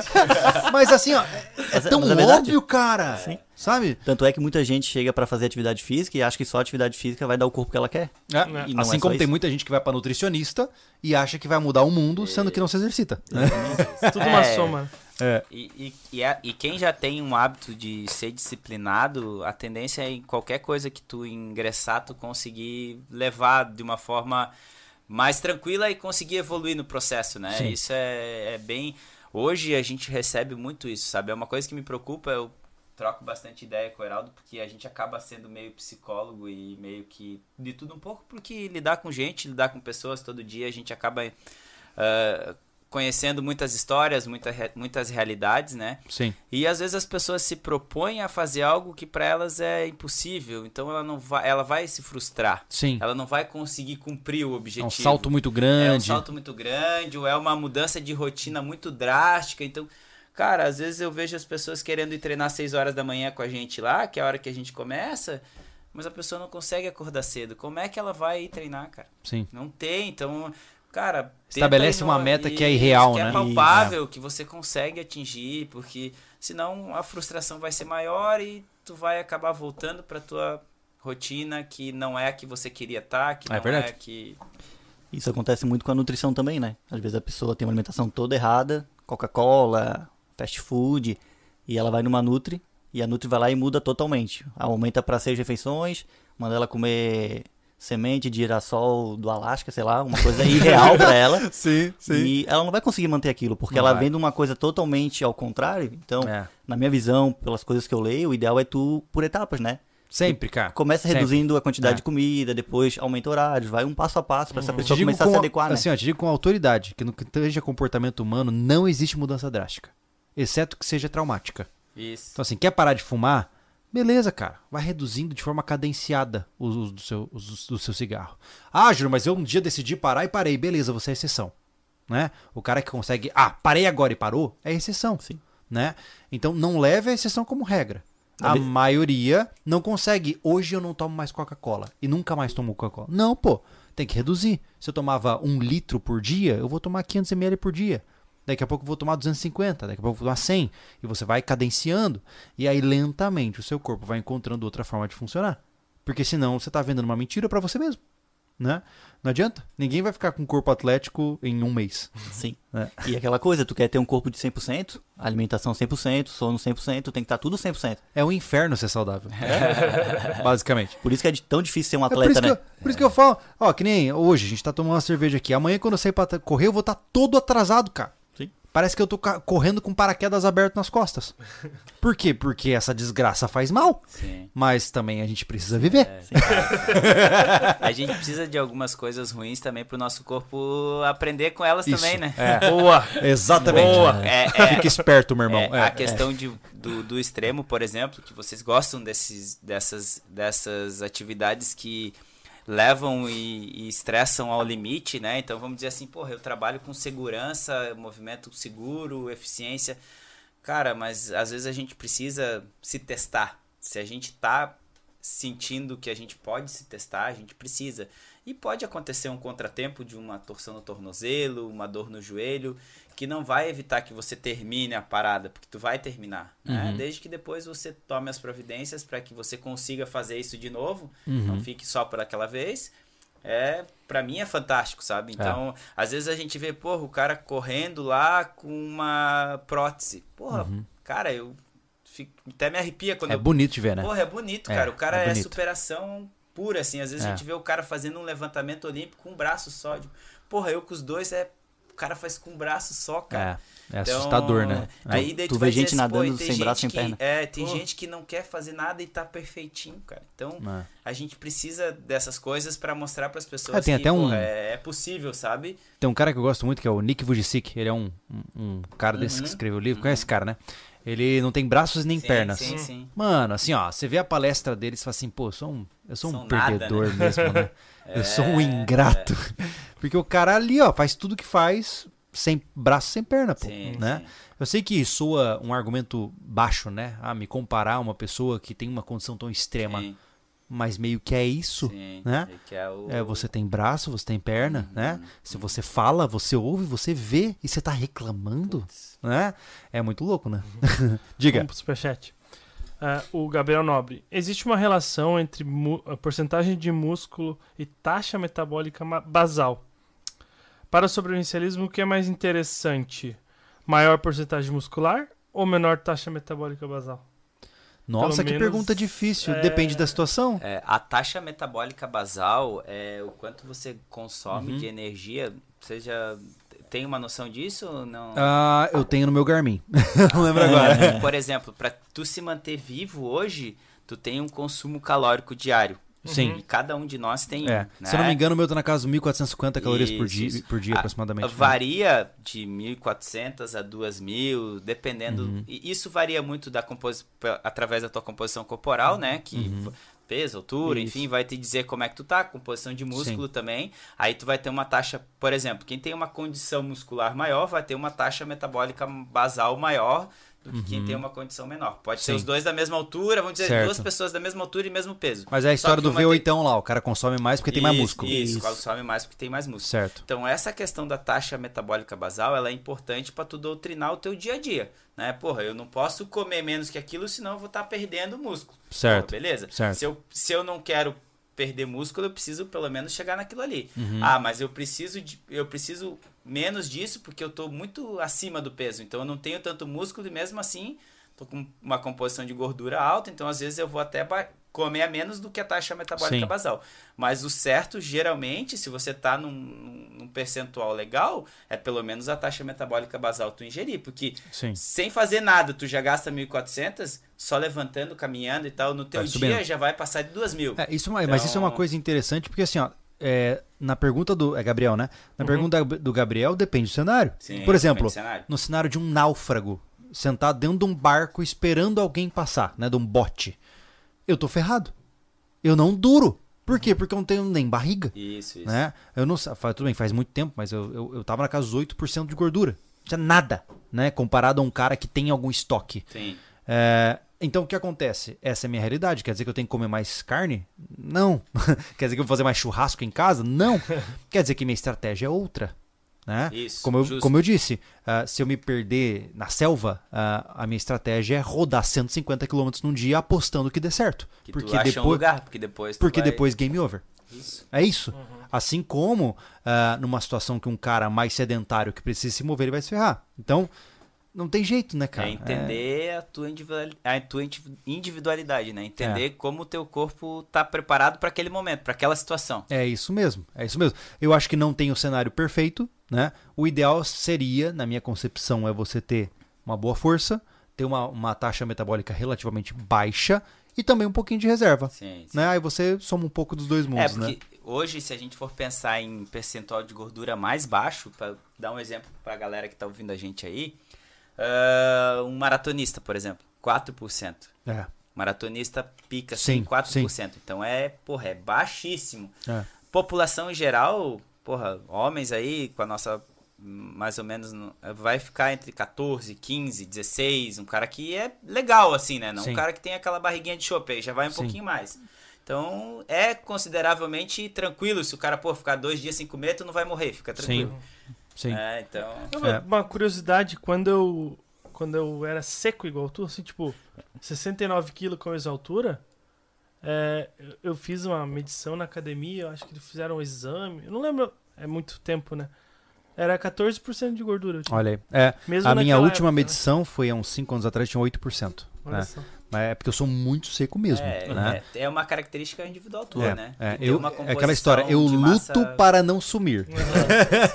E tem, É, valo- e tem valores peso. de referência também, né? De alguns autores, né? Conforme idade, sexo, Ah, muda um pouquinho, né? O da mulher geralmente é um pouquinho maior do que o do homem, Sim. por conta dos hormônios, que são diferentes. Quadril, Sim. né? É. Seio é gordura, quadril acumula É. mais Vai somando mais gordura. coisas, né? Ela tem É. um quadril maior porque ela Sim. vai dar luz, né? Sim. Então Uhum. ela tem que ter essa, essa, essa individualidade, né? Interessante isso, cara. Interessante. Diga-me. O Matheus mandou, tem um amigo com anafilaxia. Anafilaxia? É isso? Anafilaxia. Por exercício. Praticamente alergia ao fazer exercício. Fecha a garganta, inchaço. O que ele pode fazer? Caraca! Caraca! Anafilaxia. Sério? É, Cara, ele tem, um- isso ele aí- tem uma reação alérgica a exercício. É. Será que não é uma reação alérgica à sudorese, talvez? Pode ser. Bom, Pode ser. que Endurece. investigar melhor, porque a gente se movimenta, querendo ou não, durante É. o dia. É, o exercício faz parte do dia a dia dele, né? porque assim, ó, se ele tivesse uma, uma reação alérgica a exercício, ele não poderia nem caminhar. Então, Na verdade, assim, respirar que seria Se um ele problema. tivesse que correr de um pitbull, É. ele ficava parado e deixava o pitbull morder ele, porque ele...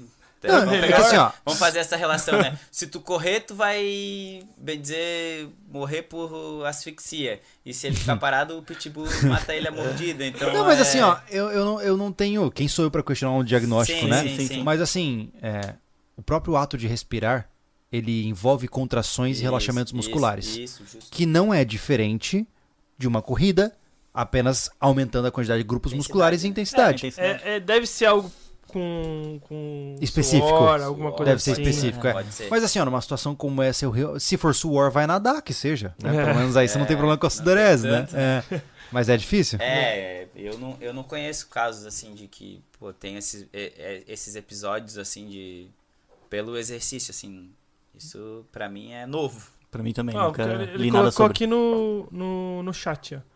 Ele, ca- ah, ele caminha, mas não pode correr porque o músculo dele inflama caso algo mais intenso. Hum, Nossa, Ah, então é- mas é uma entendi. condição Então é uma muito- condição muito rara, específica, né? Bem Caramba. rara, né? difícil. Porra, Difícil. se ele tem isso, é raro, assim. porque- Cara, assim. Claro, aí... quando tu exige um pouco mais da musculatura, a tendência é ela hipertrofiar, ela inchar, como, Uhum. né? E aí. Realmente, não tinha ouvido falar sobre isso, não. Mas às vezes pode ser alguns grupamentos específicos, eu não sei se é tudo, então a gente teve mais. No final, essa história é assim, ó. Consulte um especialista. Exato. Se você tem uma síndrome rara, É, não é um podcast que vai resolver o seu problema, né? É. E jeito. vai ter que trabalhar dentro da realidade dele, né? Com certeza, com certeza. É. Ó, vou fudeu. Aqui. É, Pedro Robelo. Fa- fala pessoal, atividade física presente aqui. Eu faço funcional e consultoria de corrida. Minha esposa gestante, 14 semanas na mesma pegada. Ah, olha aí. Legal, Cara, legal. gestante correndo deve ser uma coisa É. louca, né? Nossa, porque a, a Lê me fez fazer a experiência de chegar por trás dela, levantar a barriga. Ou é. Tira o centro de equilíbrio, é Sim, pesado, sim, sim. é estranho, né? É, mas vai chegar um ponto que ela vai ter que dar uma segurada na corrida, né? É, Então, com certeza, é, né? É. Porque, tipo, é, é claro, é legal e tal, mas que a gente tem que evitar um pouco com a grávida é expor ela ao risco de uma queda, então aí Queda a é corrida impacto, já né? isso, um impacto muito excessivo, Sim. então tem que tomar um cuidado. Mas se ela já fazia isso, isso é importante, né? Tipo, ah, engravidei, agora eu vou fazer funcional. Pô, tu pode fazer, a gente não, né? Só que o processo é diferente, né? Diferente de alguém que tá lá comigo já há três anos, porra, engravidei, Jeff, e agora? Agora vamos tocar-lhe pau, porque eu já te conheço, já eu sei como você se Uhum. Seu movimenta. corpo já tá no ritmo. Isso, tu vai ah. A, continuar. a minha irmã mais Sim. nova também é assim. Ela Ah, é? pratica exercício e tal. Engravidou, ela continuou. Hum, Ah, muito doido. Tanto é que tem alunos que treinam um dia antes de ganhar o neném, né? Com a gente, né? Olha Ela aí, treina num dia, no outro ela vai lá e dá luz. vai lá e vai parir, já aconteceu. Os dois Que casos, massa assim. isso. É legal, que é legal. massa. O Mikael MA. Sou obeso e com o incentivo de vocês estou há três semanas na academia. Agora mesmo na academia com SV. Bora. Olha aí, né? maravilha, Legal. meu amigo. Fico feliz, cara. Nunca é tarde Não é fácil, nunca vai ser fácil, mas parabéns pela sua iniciativa, né? É. Tá, três semanas, já superou a fase mais difícil, né? É. Que é o Isso, entrar isso. pela primeira vez. O psicólogo sabe mais ou menos a... quantos dias ele precisa manter ali de média. ah, é muito difícil, cara. crie o É. hábito, né? Existe, existe a- a- o mito dos 27 dias e Isso, tal, né? Isso, isso. Mas é, é assim como no mundo da educação física, é muito singular de cada indivíduo. É né? relativo, né? É, É. que- Mas é como a gente falou, é tentar começar aos poucos, É, né? O é. problema do pessoal é querer mudar a vida da água pro vinho. É. Eu tô, Não sustenta. eu tô sedentário, eu quero correr uma maratona. É, não, não, dá. não funciona dá. assim. É. Não adianta. Porque o problema é que assim, você pula tantas etapas que você naturalmente incorre no erro, né? Por exemplo, para você correr uma, uma maratona, né? Eu não corri uma maratona, né? Eu não tenho interesse. Eu fui da meia, fui para pra treinar para outra. É, existem uma série de técnicas e, e especificidades daquilo que você só conhece quando você vai galgando os degraus, né? Então, correu 5 km, beleza, entendeu o que que é uma dinâmica de prova de 5 km? Vamos para 10. Agora vamos para 21. Agora de 21 você vai para 42 e fala, opa, é tudo diferente. O problema é o cara é, acreditar nessas paradas é, motivacional de internet e achar eu sou, eu sou eu posso tudo. Não, você não pode Não tudo. pode. Não, Né? Não pode. Ô, né? ô, Júlio, essa questão do, do tempo, dos 21 dias, 27, Hum. 30, 2, 9, Ah. isso só causa ansiedade no cara, pô. É porque vira mais uma coisa pro cara. Ah, opa, eu tô no dia 14. É. Ai, nossa, É. tô quase. naquele dia e vai mudar minha Cara, vida. Não, não, assim, ó, não. trata como sempre é o primeiro dia. Porque. Eu acho que ó, mais do que isso, Thiago, assim, ó, é, e essa é a minha vida agora. É. Aquilo que a gente conversou, por exemplo, na UDR, né? Uhum. Pô, essa é minha vida agora. Ponto final. Se vai acabar ou não, não interessa, essa é minha vida agora, Uhum. né? Ah, eu tenho que, oh, pô, ó, são seis da manhã, eu tenho que sair pra treinar, tá chovendo. Tá, essa é minha vida agora. Dali. É, o sabe? O, treinamento pra, pra do cassino foi assim, né? Exatamente, exatamente. Minha vida é caminhar. Tá ligado? É, então, Foi isso. Quando você cria essa concepção de que essa é a sua nova identidade, isso soa muito mais saudável do que, ah não, ah, daqui cinco dias eu vou estar acostumado. Sim. Ah, para, né? E o problema, Para. o problema maior são esses prazos, né? Isso a gente vê em muita coisa, por exemplo, na fisioterapia. O médico prescreve 10 sessões, a pessoa tá na nona sessão, tá bem ruim ainda. Não, na décima sessão eu, eu vou Zero. voltar zero. Entendeu? Então, esse é o grande problema, na verdade, né? Aham. E entender que cada indivíduo, ele é único. Então, às vezes a tua recuperação é diferente da do Thiago. Então não tem como dar um prazo assim, ah, dois meses, os dois vão correr uma maratona. É verdade. vezes tu vai estar apto, e o Thiago não. Não, Com mas certeza, o Thiago vai é. estar muito rápido antes dele. O Sempre Thiago, o Thiago assim. não tem chance de competir. Sempre vai ser assim. Ah, e rola muita competição interna de vocês Não, só aí. de leve. Ah, É, porque eu sou tão superior que essa competição é só figurativa. É. eu, eu tô aqui, eu tô aqui só, só dando um sorrisinho, entendeu? É isso. Deixa eu explicar, Porque cara. não adianta Assim, ó, competir. eu não sei esse perdedor aqui, mas eu venho de Mato Grosso do Sul, Sim. então eu sou um caipira. Se você fala assim, Júlio, eu aposto dois reais que você não pula do precipício, eu pulo. Entendeu? Ele apostou comigo que eu não fazia uma meia maratona, eu fui lá e fiz. Ele fez Fez. é, 2 e 15, né? 2 horas e 15 você fez, né? 2 É. 14, não É. rouba um Treinou, treinou um pouquinho, não? Aham. Se alongou. Mentira! Não treinou nada, Mentira, foi treinou correr, nada! cara. É, é, que, é que o Thiago é um ser especial. Sim, Entendeu? sim. É, eu, eu- já corro, eu acho que eu fiz sub 2, acho que fiz 1,57 e tal. É. Ele foi no louco, foi no Ah, mas é meteu muito louco. legal, na- cara. no Porque assim, eu sempre fui preconceituoso, preconceituoso pra caramba, entendeu? Aí aquele negócio de correr, eu olhava assim, aqueles caras, por que, que ele tá correndo ali pra voltar? Sabe? Era assim. Aí eu comecei a correr, tá? Pô, legal, interessante, né? E olhando pro Thiago do passado É. e rindo da cara dele, né?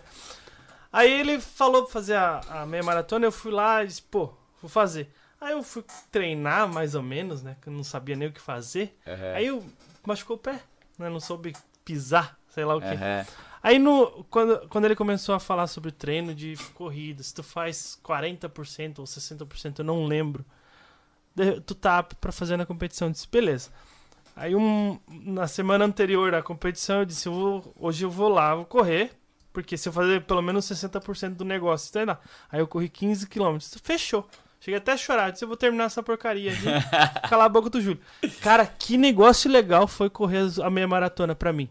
É, eu tava cantando sozinho, eu tava que nem um louco, né? Sim. Eu cantava sozinho, achei, achei muito legal. Quando tu termina, tu tá lá pra terminar, me deu uma felicidade.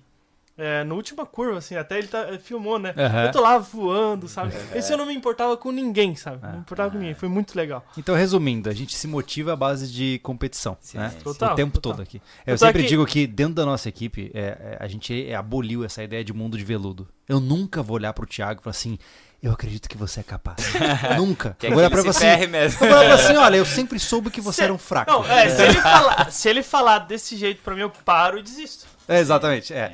Então a gente adota a perspectiva de confrontação selvagem. Sim, Direto. sim. Eu acho que você é fraco e não dá conta. Aí o cara, ah, é? Mas o mundo é assim, né, cara? A gente, hoje, a gente vê muita questão, ah, tem que trabalhar a ludicidade e tal. Cara, o mundo é competitivo, né, cara? Ou, O esporte ensina muito isso, sabe? A gente que...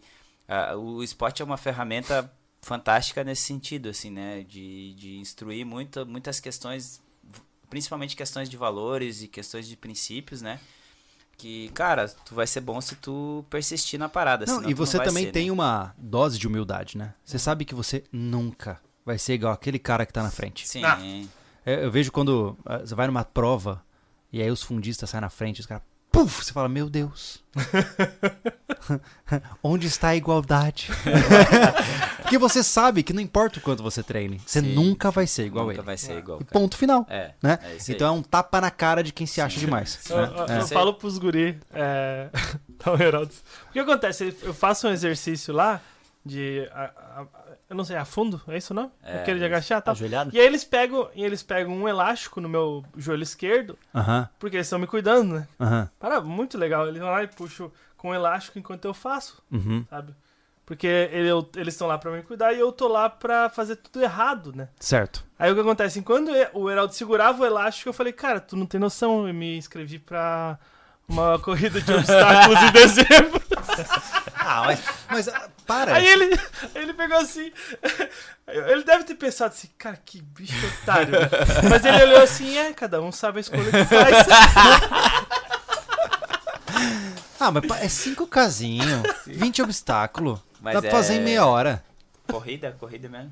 Cara, ah, a Black Trunk é uma brincadeira. Então, são 20 obstáculos em 5km. Você não vai nem correr, pô. Não, não, Não tem nem como. É brincadeirinha, pula, sobe, né? Aquela É, coisa. eu sei voar Quebra a também, perna, tem um pouco de cabeça, barro e tal. Dibas. O importante é entender que não interessa o que realmente vai acontecer na corrida. Eu chego na frente. Sim. Ah, tu vai ganhar. Obviamente. É igual na bike, né, Julião? Exatamente. Superchat, por favor? Ah! Bom que tem vídeo isso aí, né? Não sei do que você É, tá falando. é o Júlio Superchat? que começou a pedalar agora? Comecei, voltei. Voltei depois de Começou uma a pedalar, década. aí disse, ah, ô Thiago, me ajuda a me incentivar, né? Daí eu incentivo ele, sendo melhor que ele. Ah, tu vai na frente dele ainda. É Normal. porque assim, ó, eu Normal. criei, eu criei vários segmentos, né? Tem o Strava, né, que é aquele aplicativo, aham. tem vários segmentos de competição. A gente criou segmentos onde só a gente passa. pra gente um ficar xingando o outro. Entendeu? É? basicamente. É esse o nível de doença. Aqui tem bastante gente que pedala. No... Tem, não dá pra competir. Não, não, dá, não, não, eu não, nem não, conheço, eles não existem. É, é, é, eles não fazem parte do grupo. É que a, ba- a bike deles é melhor. É, é isso aí. É, exatamente, é porque eles são ricão também. É o capacete, o capacete. É, faz toda a diferença. Tentaram me vender no Beleza, né? O capacete. Isso muito caro. Ah, mas se cair, tal, tal, tal, tal. Um dia, quando eu cair, eu venho de cadeira de roda e compro um capacete. O cara apavorado. Ai, ai. Ah, Christian Assolin. Ó, quase um, um nome, hein? É, tenho hiper- hiperatividade celular, sou magro de ruim. Fico P por ensinar a emagrecer e não, e não a engordar. Como quebrar biotipos sendo que me alimento bem? É nóis, cara. Tá ligado? Caramba. É, geralmente é, essas pessoas que têm essa dificuldade de ganhar peso vão ter que comer muito mais, mas escolher o que comer melhor, né? Porque, É, porque- às vezes não é só comer o que tem pela frente. Uhum. Tem, que que, ter uma- ingerir o que vai ajudar ele, principalmente no processo de ganhar músculo. Porque se ele tem dificuldade de ganhar gordura, ele precisa melhorar a composição de músculo, né? É, E ele exatamente. precisa treinar bem pra isso também, porque pra ganhar músculo tu precisa treinar bem pra isso também. Não É. adianta tu comer bem pra isso e não ter E num o caso como estímulo esse, necessário pra isso, né? Por exemplo, eu, eu não consigo é, uma carga de treino adequada sem suplementação. Porque eu já como tudo que eu tenho que comer e eu preciso da suplementação. Sim. Não tem jeito, né? Então hoje, por exemplo, eu tô tomando glutamina, tô tomando creatina, tô tomando whey, porque senão eu não consigo engolir o suficiente, né? Então é interessante o cara ter um acompanhamento, é, ainda mais se ele tem dificuldade de ganhar peso, porque senão se ele começa a exercitar e não se nutrir adequadamente, ele vai Sim. ficar pior ainda. Vai perder ainda, né? É. E, e tem a questão de que, assim, ó, o que, que acontece muito com essas pessoas? Às vezes o cara, tá, beleza, eu quero ganhar peso, mas eu gosto de correr. Aí ele vai ter que parar de correr um pouco, porque, porra, a corrida É. ele já tem dificuldade de ganhar. Ele vai ter que comer pra caramba já, vai treinar força que pra, pra ganhar músculo. E aí ele quer correr também, aí ele vai estar brigando contra ele mesmo, né? É. Ele vai ter que, pô, então o meu objetivo é. Qual que é o teu objetivo no momento? Ah, eu quero ganhar um pouco de peso. Então, vamos dar uma acessadinha na corrida, vamos focar no treino de força. É isso que as pessoas têm que entender um pouco. Porque se tu estiver batendo de frente contigo mesmo, não, Não é- dá. o Eu, eu é mais fui difícil. enganado pra essa história de mago de ruim, por... porque até os 25 anos era isso, mago de ruim. Eu comia pra caramba. Aí casou. Exato, 25 anos eu casei. Ah, então, né? E aí, de 69, 70, que era o mago de ruim, era feio, isso e aquilo, o cara ficou bonito, só que ficou bonito demais. E daí, pô, Então tu não comia bem, tu passou a comer bem, depois casou, tua Bom. mulher cozinha bem. Ah, Aí, ó. Isso é verdade. Aí, ó. É. Isso é verdade. Ah, viu só? Na verdade, quando, eu, ah, quando eu era solteiro, A, a, a era uma loucura. A Karen deixou claro, é, conquista o homem pela barriga. Total. Ó, o Gabriel Nobre, que fez a pergunta sobre a taxa metabólica basal antes, né? Ele falou: se for musculoso, posso sobreviver a mais perigos relacionados à defesa.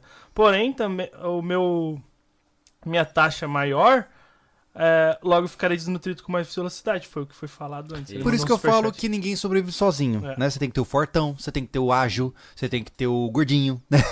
Cada um tem o seu papel, né? E músculo não é sinônimo de força também, né? Uhum. Então tem que ter uma relação, entender isso. É verdade. Porque às vezes o cara é muito musculoso, mas não é tão forte. O Thiago tá aí Então, pra, pra aprender isso na queda de braço comigo. É? É. então, é. Cara, mas assim, ó, o legal. Não nada. Não, eu contratei, eu contratei, eu contratei É, uns caras aí. Perdeu mais uma. É. Eu contratei uns caras aí que ganharam. Foram dois, já é ganharam do doido. Júlio. É, eu tinha um Ah, histórico. mas tem técnica, né? O queda de braço tem técnica. Tem, mas assim, eu tive, um histó- eu tive um histórico bom. Até conhecer uns caras brabo aí. Eu Aí já era. tô ficando um pouco mais tranquilo O agora. Fábio Cunha ganhou dele. Não sei se É, conhece do... do sim, sim. O bicho é forte, rapaz. É? É porque eu vou na cana, no pulso, né? O bicho é forte. Aí depois eu fui desafiar o Gilmar, que deve estar aí no chat. O aí, né? Gilmar também. Pior meu ainda. Pior ainda. O Gilmar... Pior ainda. Ah, foi ridículo. Sério? Foi ridículo. Eu me senti um verme. Aí o, o Hendes aqui falou assim: soube de um cara que no início só ia na academia, ficava dois minutos e voltava. Com o tempo pensou, já estou aqui, vou ficar 10 minutos. Aí foi aumentando o tempo ou não? É, Ah, o mas importan- assim, ele ficava ou ia fazer exercício? É, Eu acho que ele ia bater uma foto e voltava pra casa. É. é, aquela fotinha desse E, e tem uma parada, né? A, academia, por exemplo, até onde eu entendi, né? Os intervalos da academia, eles, eles precisam ser cronometrados, né? Até É. onde eu entendi. É. Ah, o cara tá lá, sei lá, fazendo. Não sei os nomes dos exercícios. Tá lá fazendo tríceps. Pô, ele fez uma série, ele tem 60 segundos de descanso. Cara, 60 segundos cravado, ele tem que voltar. Depende do método, né? Aham. Depende muito do método do que Aham. tu tá querendo trabalhar, enfim, aí tu usa um tempo de repouso, né? Uhum. Tipo, ah, pra treinos de, de maior intensidade, maior repouso, dependendo do que tu vai fazer. A gente Sim. usa isso também no, no treinamento funcional, dependendo do que tu vai fazer, uma série de saltos, por exemplo, aí tu dá um intervalo maior, porque Uhum. é potência, né? Tu Mas esse intervalo precisa ter um intervalo. hum, é, é, é, Não precisa ser tão pontual Ah, assim, tá. né? Digamos assim, ah, se você segue uma linha mais bodybuilding, Uhum. que é o, o pessoal do fisiculturismo, eles vão seguir mais a risca, assim, essa questão, porque eles estão muito preocupados com aquele voluminho a mais que eles poderiam Certo. dar, ou aquele desgaste maior que Certo. eles... Mas tu respeitando mais ou menos um, uma recuperação, principalmente para que tu entenda que, opa, dá pra pular de novo, aí eu vou de novo, entende? Hum. Ah, entendi. Me pondo o menos em risco possível, Sim. que é, tô, tô recuperado para executar de uma maneira mais segura, vou de novo. Sim. É, porque eu sempre ia na academia, eh, quando eu ia na academia, e eu, assim, meu treino era, sei lá, no máximo uma hora e pouco, né? E tem gente que fica três horas na academia. Eu falo, o que, que esse cara tá malhando, mano? É porque ele tá malhando tudo, né? É, vai depender da intensidade também, né? Se tu chega no teu máximo, o descanso tem que ser maior, né? Uhum. Então isso vai variando, depende É. do método, do que tu tá Pô, e uma coisa que ajuda muito, né, Mas, o falando te- mas nisso. assim, ó, falando com relação a treino, cara, cara que, como a gente diz assim, o, o cara que fica três horas, cara, é frangão. O cara que treina bem, uma hora, o cara foi pra treinar. Uhum. Sim, Por mais que o cara focado. seja atleta, cara, o cara, o treino do cara. Hoje a gente entende, ah, os métodos de treinamento evoluíram muito nesse Sim. processo. Que os caras que treinam bem é 40 minutos, uma hora, Olha intensidade, vo- né? Puf. Focadinho ali. Focadinho. E assim. me diz uma coisa, aproveitando antes do- da- das últimas perguntas aí. ah, por exemplo, hoje, grande parte do meu treino é conduzido pelo meu, meu relógio, Uhum. né? Cara, meu relógio ele tem o histórico, ah, não sei, dos últimos três anos de treino, pelo menos, né? E eu tenho desde o meu sono até a minha frequência cardíaca, quando eu tô em atividade, quando eu não tô. Pra você ter uma ideia, é, essa desgraça é tão louca que quando eu termino de fazer um treino, ele já me fala quantas horas eu tenho que ficar em recuperação. O que, que vocês acham do uso dessa tecnologia suplementar para esse tipo de atividade? Porra, fantástico, né? Quem tiver condição de, de ter um aparelho que te ajude a entender um pouquinho mais o seu corpo aí, a se conhecer mesmo, porque Uhum. às vezes tu faz tanta coisa e não, não tira esse tempo pra ver como é que você tá, né, no teu Uhum. dia a dia, na tua rotina. Então tu já tem uma noção, porra, dormir cinco horas em sono profundo, dormir só Cara, é duas, impressionante, então cara. te ajuda um pouco, É, né? Já eu, eu, assim, eu sou maníaco por dados, né? E, e eu adoro. Cara, assim, ó, quando eu termino meu treino, eu passo pelo menos meia hora olhando os meus Olhando. dados. O que, que eu fiz, né? Como é que foi, que zona que eu atuei e tal. Adoro isso, cara. Porque me dá uma base é, de quantificar. Sabe? É, pô, se eu fiz, por exemplo, né? Sei lá, fiz 5 km em 26 minutos no último treino, mas eu fiquei na casa dos 150 batimentos. Agora eu fiz 5 km em 26 minutos, mas eu fiz em 110 batimentos. Opa, quer dizer que eu posso puxar. Eu tenho uma métrica para conseguir saber onde eu vou e onde eu não vou. E isso pra mim é fascinante, cara. É fascinante, é uma coisa que a gente não tinha alguns poucos tempos Sim. atrás, né? E eu, É, até tem, mas aí tu teria que calcular, teria que usar um frequencímetro e depois Pois jogar é. lá o valor que ia dar no relógio. Agora o relógio já faz tudo isso pra ti. Pô, eu tinha antes aquelas fitas cardíacas da Isso, Polar, isso, isso. sabe? E pô, e tinha que con- conectar com o relógio, com, com o celular. Agora, ô, isso aqui é uma desgraça, é incrível, é incrível, assim, sabe? Então, facilita, né? O João Bosco mandou uma ajuda humilde pra impressora 3D que vai impr- imprimir um novo joelho pro Thiago. Ah, olha aí. É, excelente, Ó, ó, eu excelente. fiquei meio mordido. Né, Com o no cara? comentário do Jeff. Eu fiquei meio mordido, tá. Ele falou assim: tu não ganha nada. Ele perguntou, tu não ganha "Ah, nada. Entendeu? bike já." É que na verdade é o seguinte, cara, a gente tá aqui na casa do cara, tá ligado? Ah. O que, que ele tem? Ele treina a lábia dele há 11 anos, então ele fala bastante, entendeu? Entendi. Tem muito assim. E eu ando armado, né? Ô, Thiago, mas que nada, cara. Deixa passar o ano aí, nós estamos te preparando. Daqui um Top. pouco o cara vai dizer, ô Thiago, onde é que tu tá indo, cara? Tu tá me ganhando em tudo, pô. É. Vai ser bem isso. Vai ser bem isso, É Thiago. que eu já ganhei um monte de coisa, ele já tá É, frustrado, tem que não, cuidar. dar um- tem que porque ele é muito emocional, né? tá? Isso, Psicólogo, É, entendeu? sou- Ele é muito Na emocional. verdade, eu conquisto mentes, né, cara? Ai, meu Ó, o Deus. Carlos aqui, ó. Sou um cara obeso, mas bem grande e pego músculo fácil. Se alguém chutar meu peso, erra 40 kg a menos. Meu maior desafio atualmente é dormir direito. É. É, o problema, na minha concepção, eu vejo assim, ó. Você, isso é como leigo, tá? Dizendo. É, você, Carlos, tem o mesmo esqueleto que eu, certo? Nós temos a mesma compleição esquelética, né? Isso significa que você tem mais carga sobre suas articulações, sobre, seu, sobre sua estrutura como um todo, né? Isso vai cobrar um preço, né? Então, naturalmente, é, nem sempre ser grandão é um sinal de, de, de ser algo positivo, né? Sim. Eu acho que muitas vezes as pessoas confundem um pouco essa ideia de que, ah, não, mas eu sou grande. Né? Tem muito cara que eu, que eu digo que é o falso musculoso, assim, sabe? Que você vê que ele é todo corpulento, mas o cara não é necessariamente Sim, gordo. sim. Ele não é necessariamente forte, ele é gordão, pô. Eu não digo gordo no sentido pejorativo, tá? Eu não quero ficar tendo que aveludar as coisas aqui. Mas o cara sabe quando ele é gordinho e quando não é, né? E tem caras que são gordinhos e eles, é, e- eles se auto-identificam como fortinhos.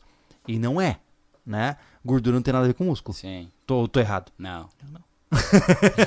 E também tem a questão que a gordura e o músculo eles têm densidade diferente, né? Aham. Então, proporção, na verdade, né? Então, uma quantidade, um quilo de gordura, ela é muito mais volumosa que um quilo de músculo. Então, às vezes, tu pode ser grande e ter muita gordura.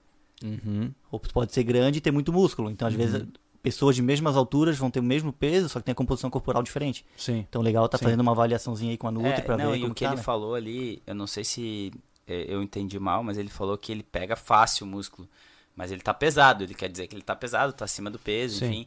Então se ele pega fácil o músculo, vai treinar, cara. Vai pegar músculo então e com certeza Fazer um ele cardio. vai- Ele, vai, conseguir dormir um pouquinho melhor, porque se ele tem muito peso pra carregar e ele já não dorme bem, ele deve acordar um trapo, né, cara? Cansadaço. E vira uma sem- bola de neve, né? Isso, sem, É. sem vontade de fazer nada, porque tu precisa dormir, tu não descansou, e aí uma coisa puxa Aí- a outra, e aí tu não faz nada. Aí e- estressa, diz que o estresse vai tudo pra Isso, barriga. isso. É, é, complicado, é, vira um- uma bolinha de neve mesmo. É que a nossa, a nossa mente ela é uma inércia, né? Quando você mira pra um lado e vai, ela começa a rodar para aquele lado.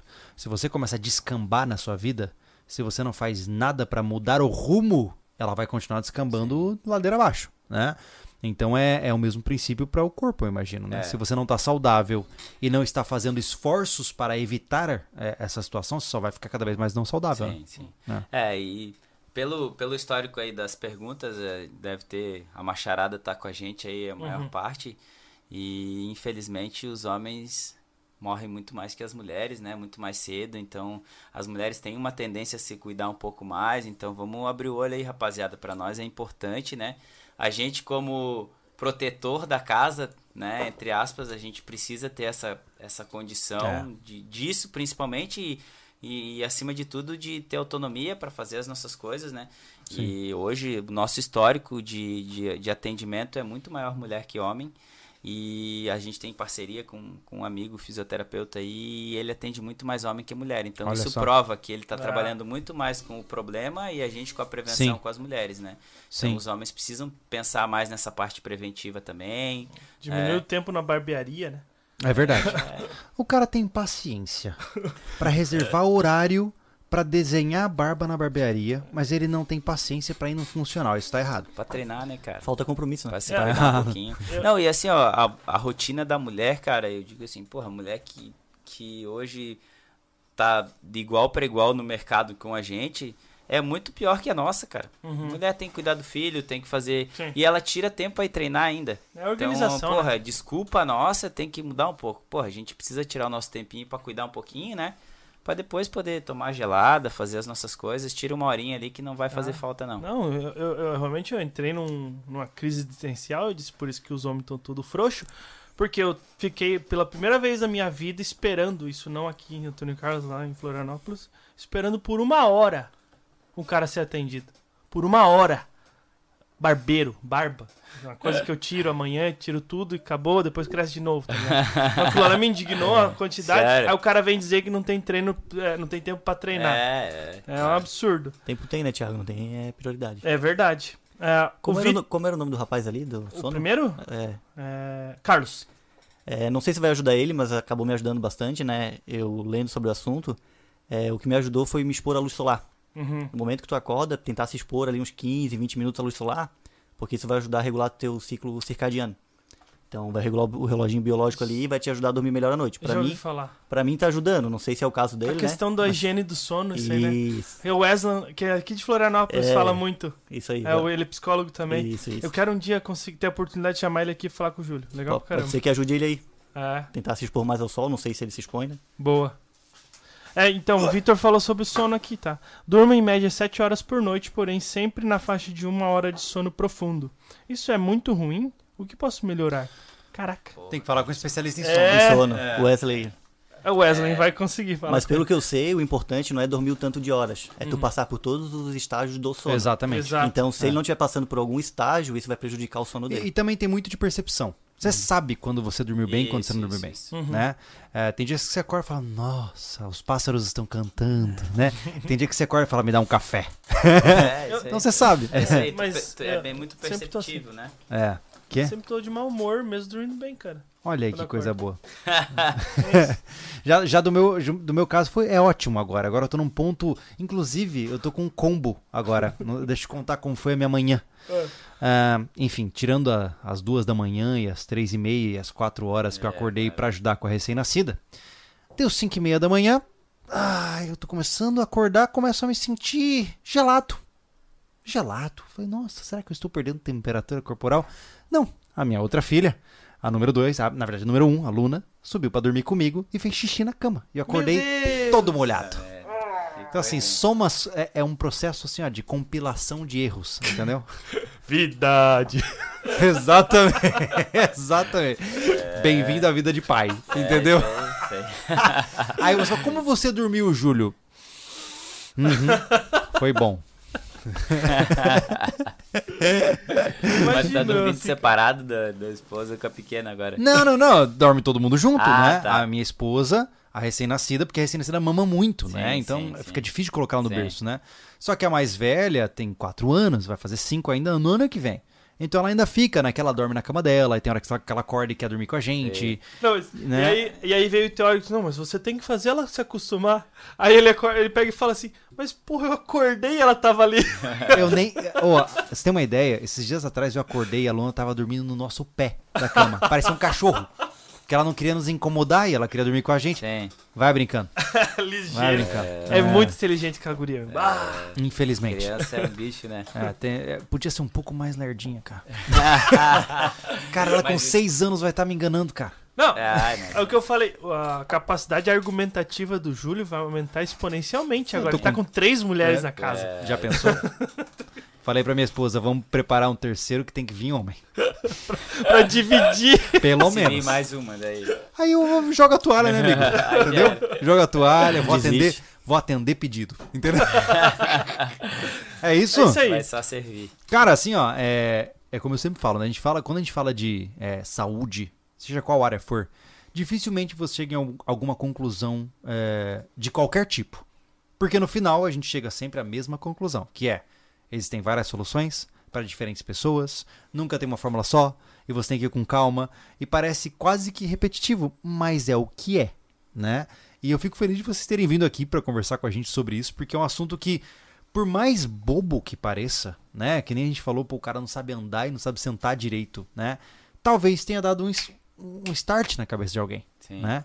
E o que, que vocês poderiam dizer, assim, como pensamentos finais, tá? Pra quem tá nos ouvindo, você vê que o nosso público, ele é muito variado. Tem gente de todo tipo. Tem guri de 12 anos, cara de 70, senhora de 60, de todo tipo. Né? O que, que vocês diriam pra essas pessoas hoje eh, sobre a importância de manter um corpo saudável? Divirtam-se. Vai lá. Começa aí, tu é mais velho. a, a mensagem principal é que todos nós fomos feitos para se mover e precisamos nos mover, indiferente uh, da idade, do, do, sexo, enfim, a gente precisa ter exercício como hábito, como rotina, né? Comece devagar, mas comece, né? Nunca é tarde para começar a se movimentar e mesmo que você tenha uma restrição, uma limitação, existe sempre alguém que pode te ajudar. Eu acho que é função do, do profissional do movimento ter a capacidade de ajudar todas as pessoas que o procurarem, diferente da sua condição, né? Porque o movimento cura, galera. O movimento hoje, se alguém propor algo para vocês para melhorar a dor, melhorar qualquer queixa que você tenha relacionada ao corpo de vocês, que não uh, faça você se movimentar, pula fora. Tá errado tá? Então, comecem a se movimentar um pouquinho mais, às vezes estou voltando do trabalho, desembarco dois pontos antes, caminho, tá? Começa a introduzir pequenos hábitos que daqui um pouco vão fazer você mudar a tua rotina e você procurar uh, questões importantes, né, que são associadas ao movimento. Então, pensem nisso, tá? E não deixem para amanhã, porque às vezes amanhã pode ser tarde, né, no sentido de que quanto mais tarde for, mais restrição você vai ter, mais dificuldade vai ser para tu evoluir no processo. Então, faça o quanto antes. Boa, boa, é isso aí. E aí? E agora? e agora? E agora? O, sa o sarrafo tá lá em cima, né? É... Retweet. Não, falar para as pessoas, como o Jeff falou, começar o quanto antes, né? É importante, né? Entender que todo mundo tem uma Ferrari, só que o trabalho que tua Ferrari precisa fazer não é do colega né? Uhum. Nunca se compare ao outro, né? Tu não sabe a história do outro, tu não sabe que etapa do processo que ele tá, né? Então vá com calma, vá aos poucos. É, não criar uma metodologia, mas vá criando passos, vá se recompensando aos pequenos passos, né? A gente tem a tendência a querer uma recompensa muito grande. Ah, eu quero treinar dois dias e quero estar com o físico do Cristiano Ronaldo. Uhum. Tu não vai estar, cara. Para começar, ele, ele treina, ele se alimenta, tudo em 100% do máximo do tempo dele.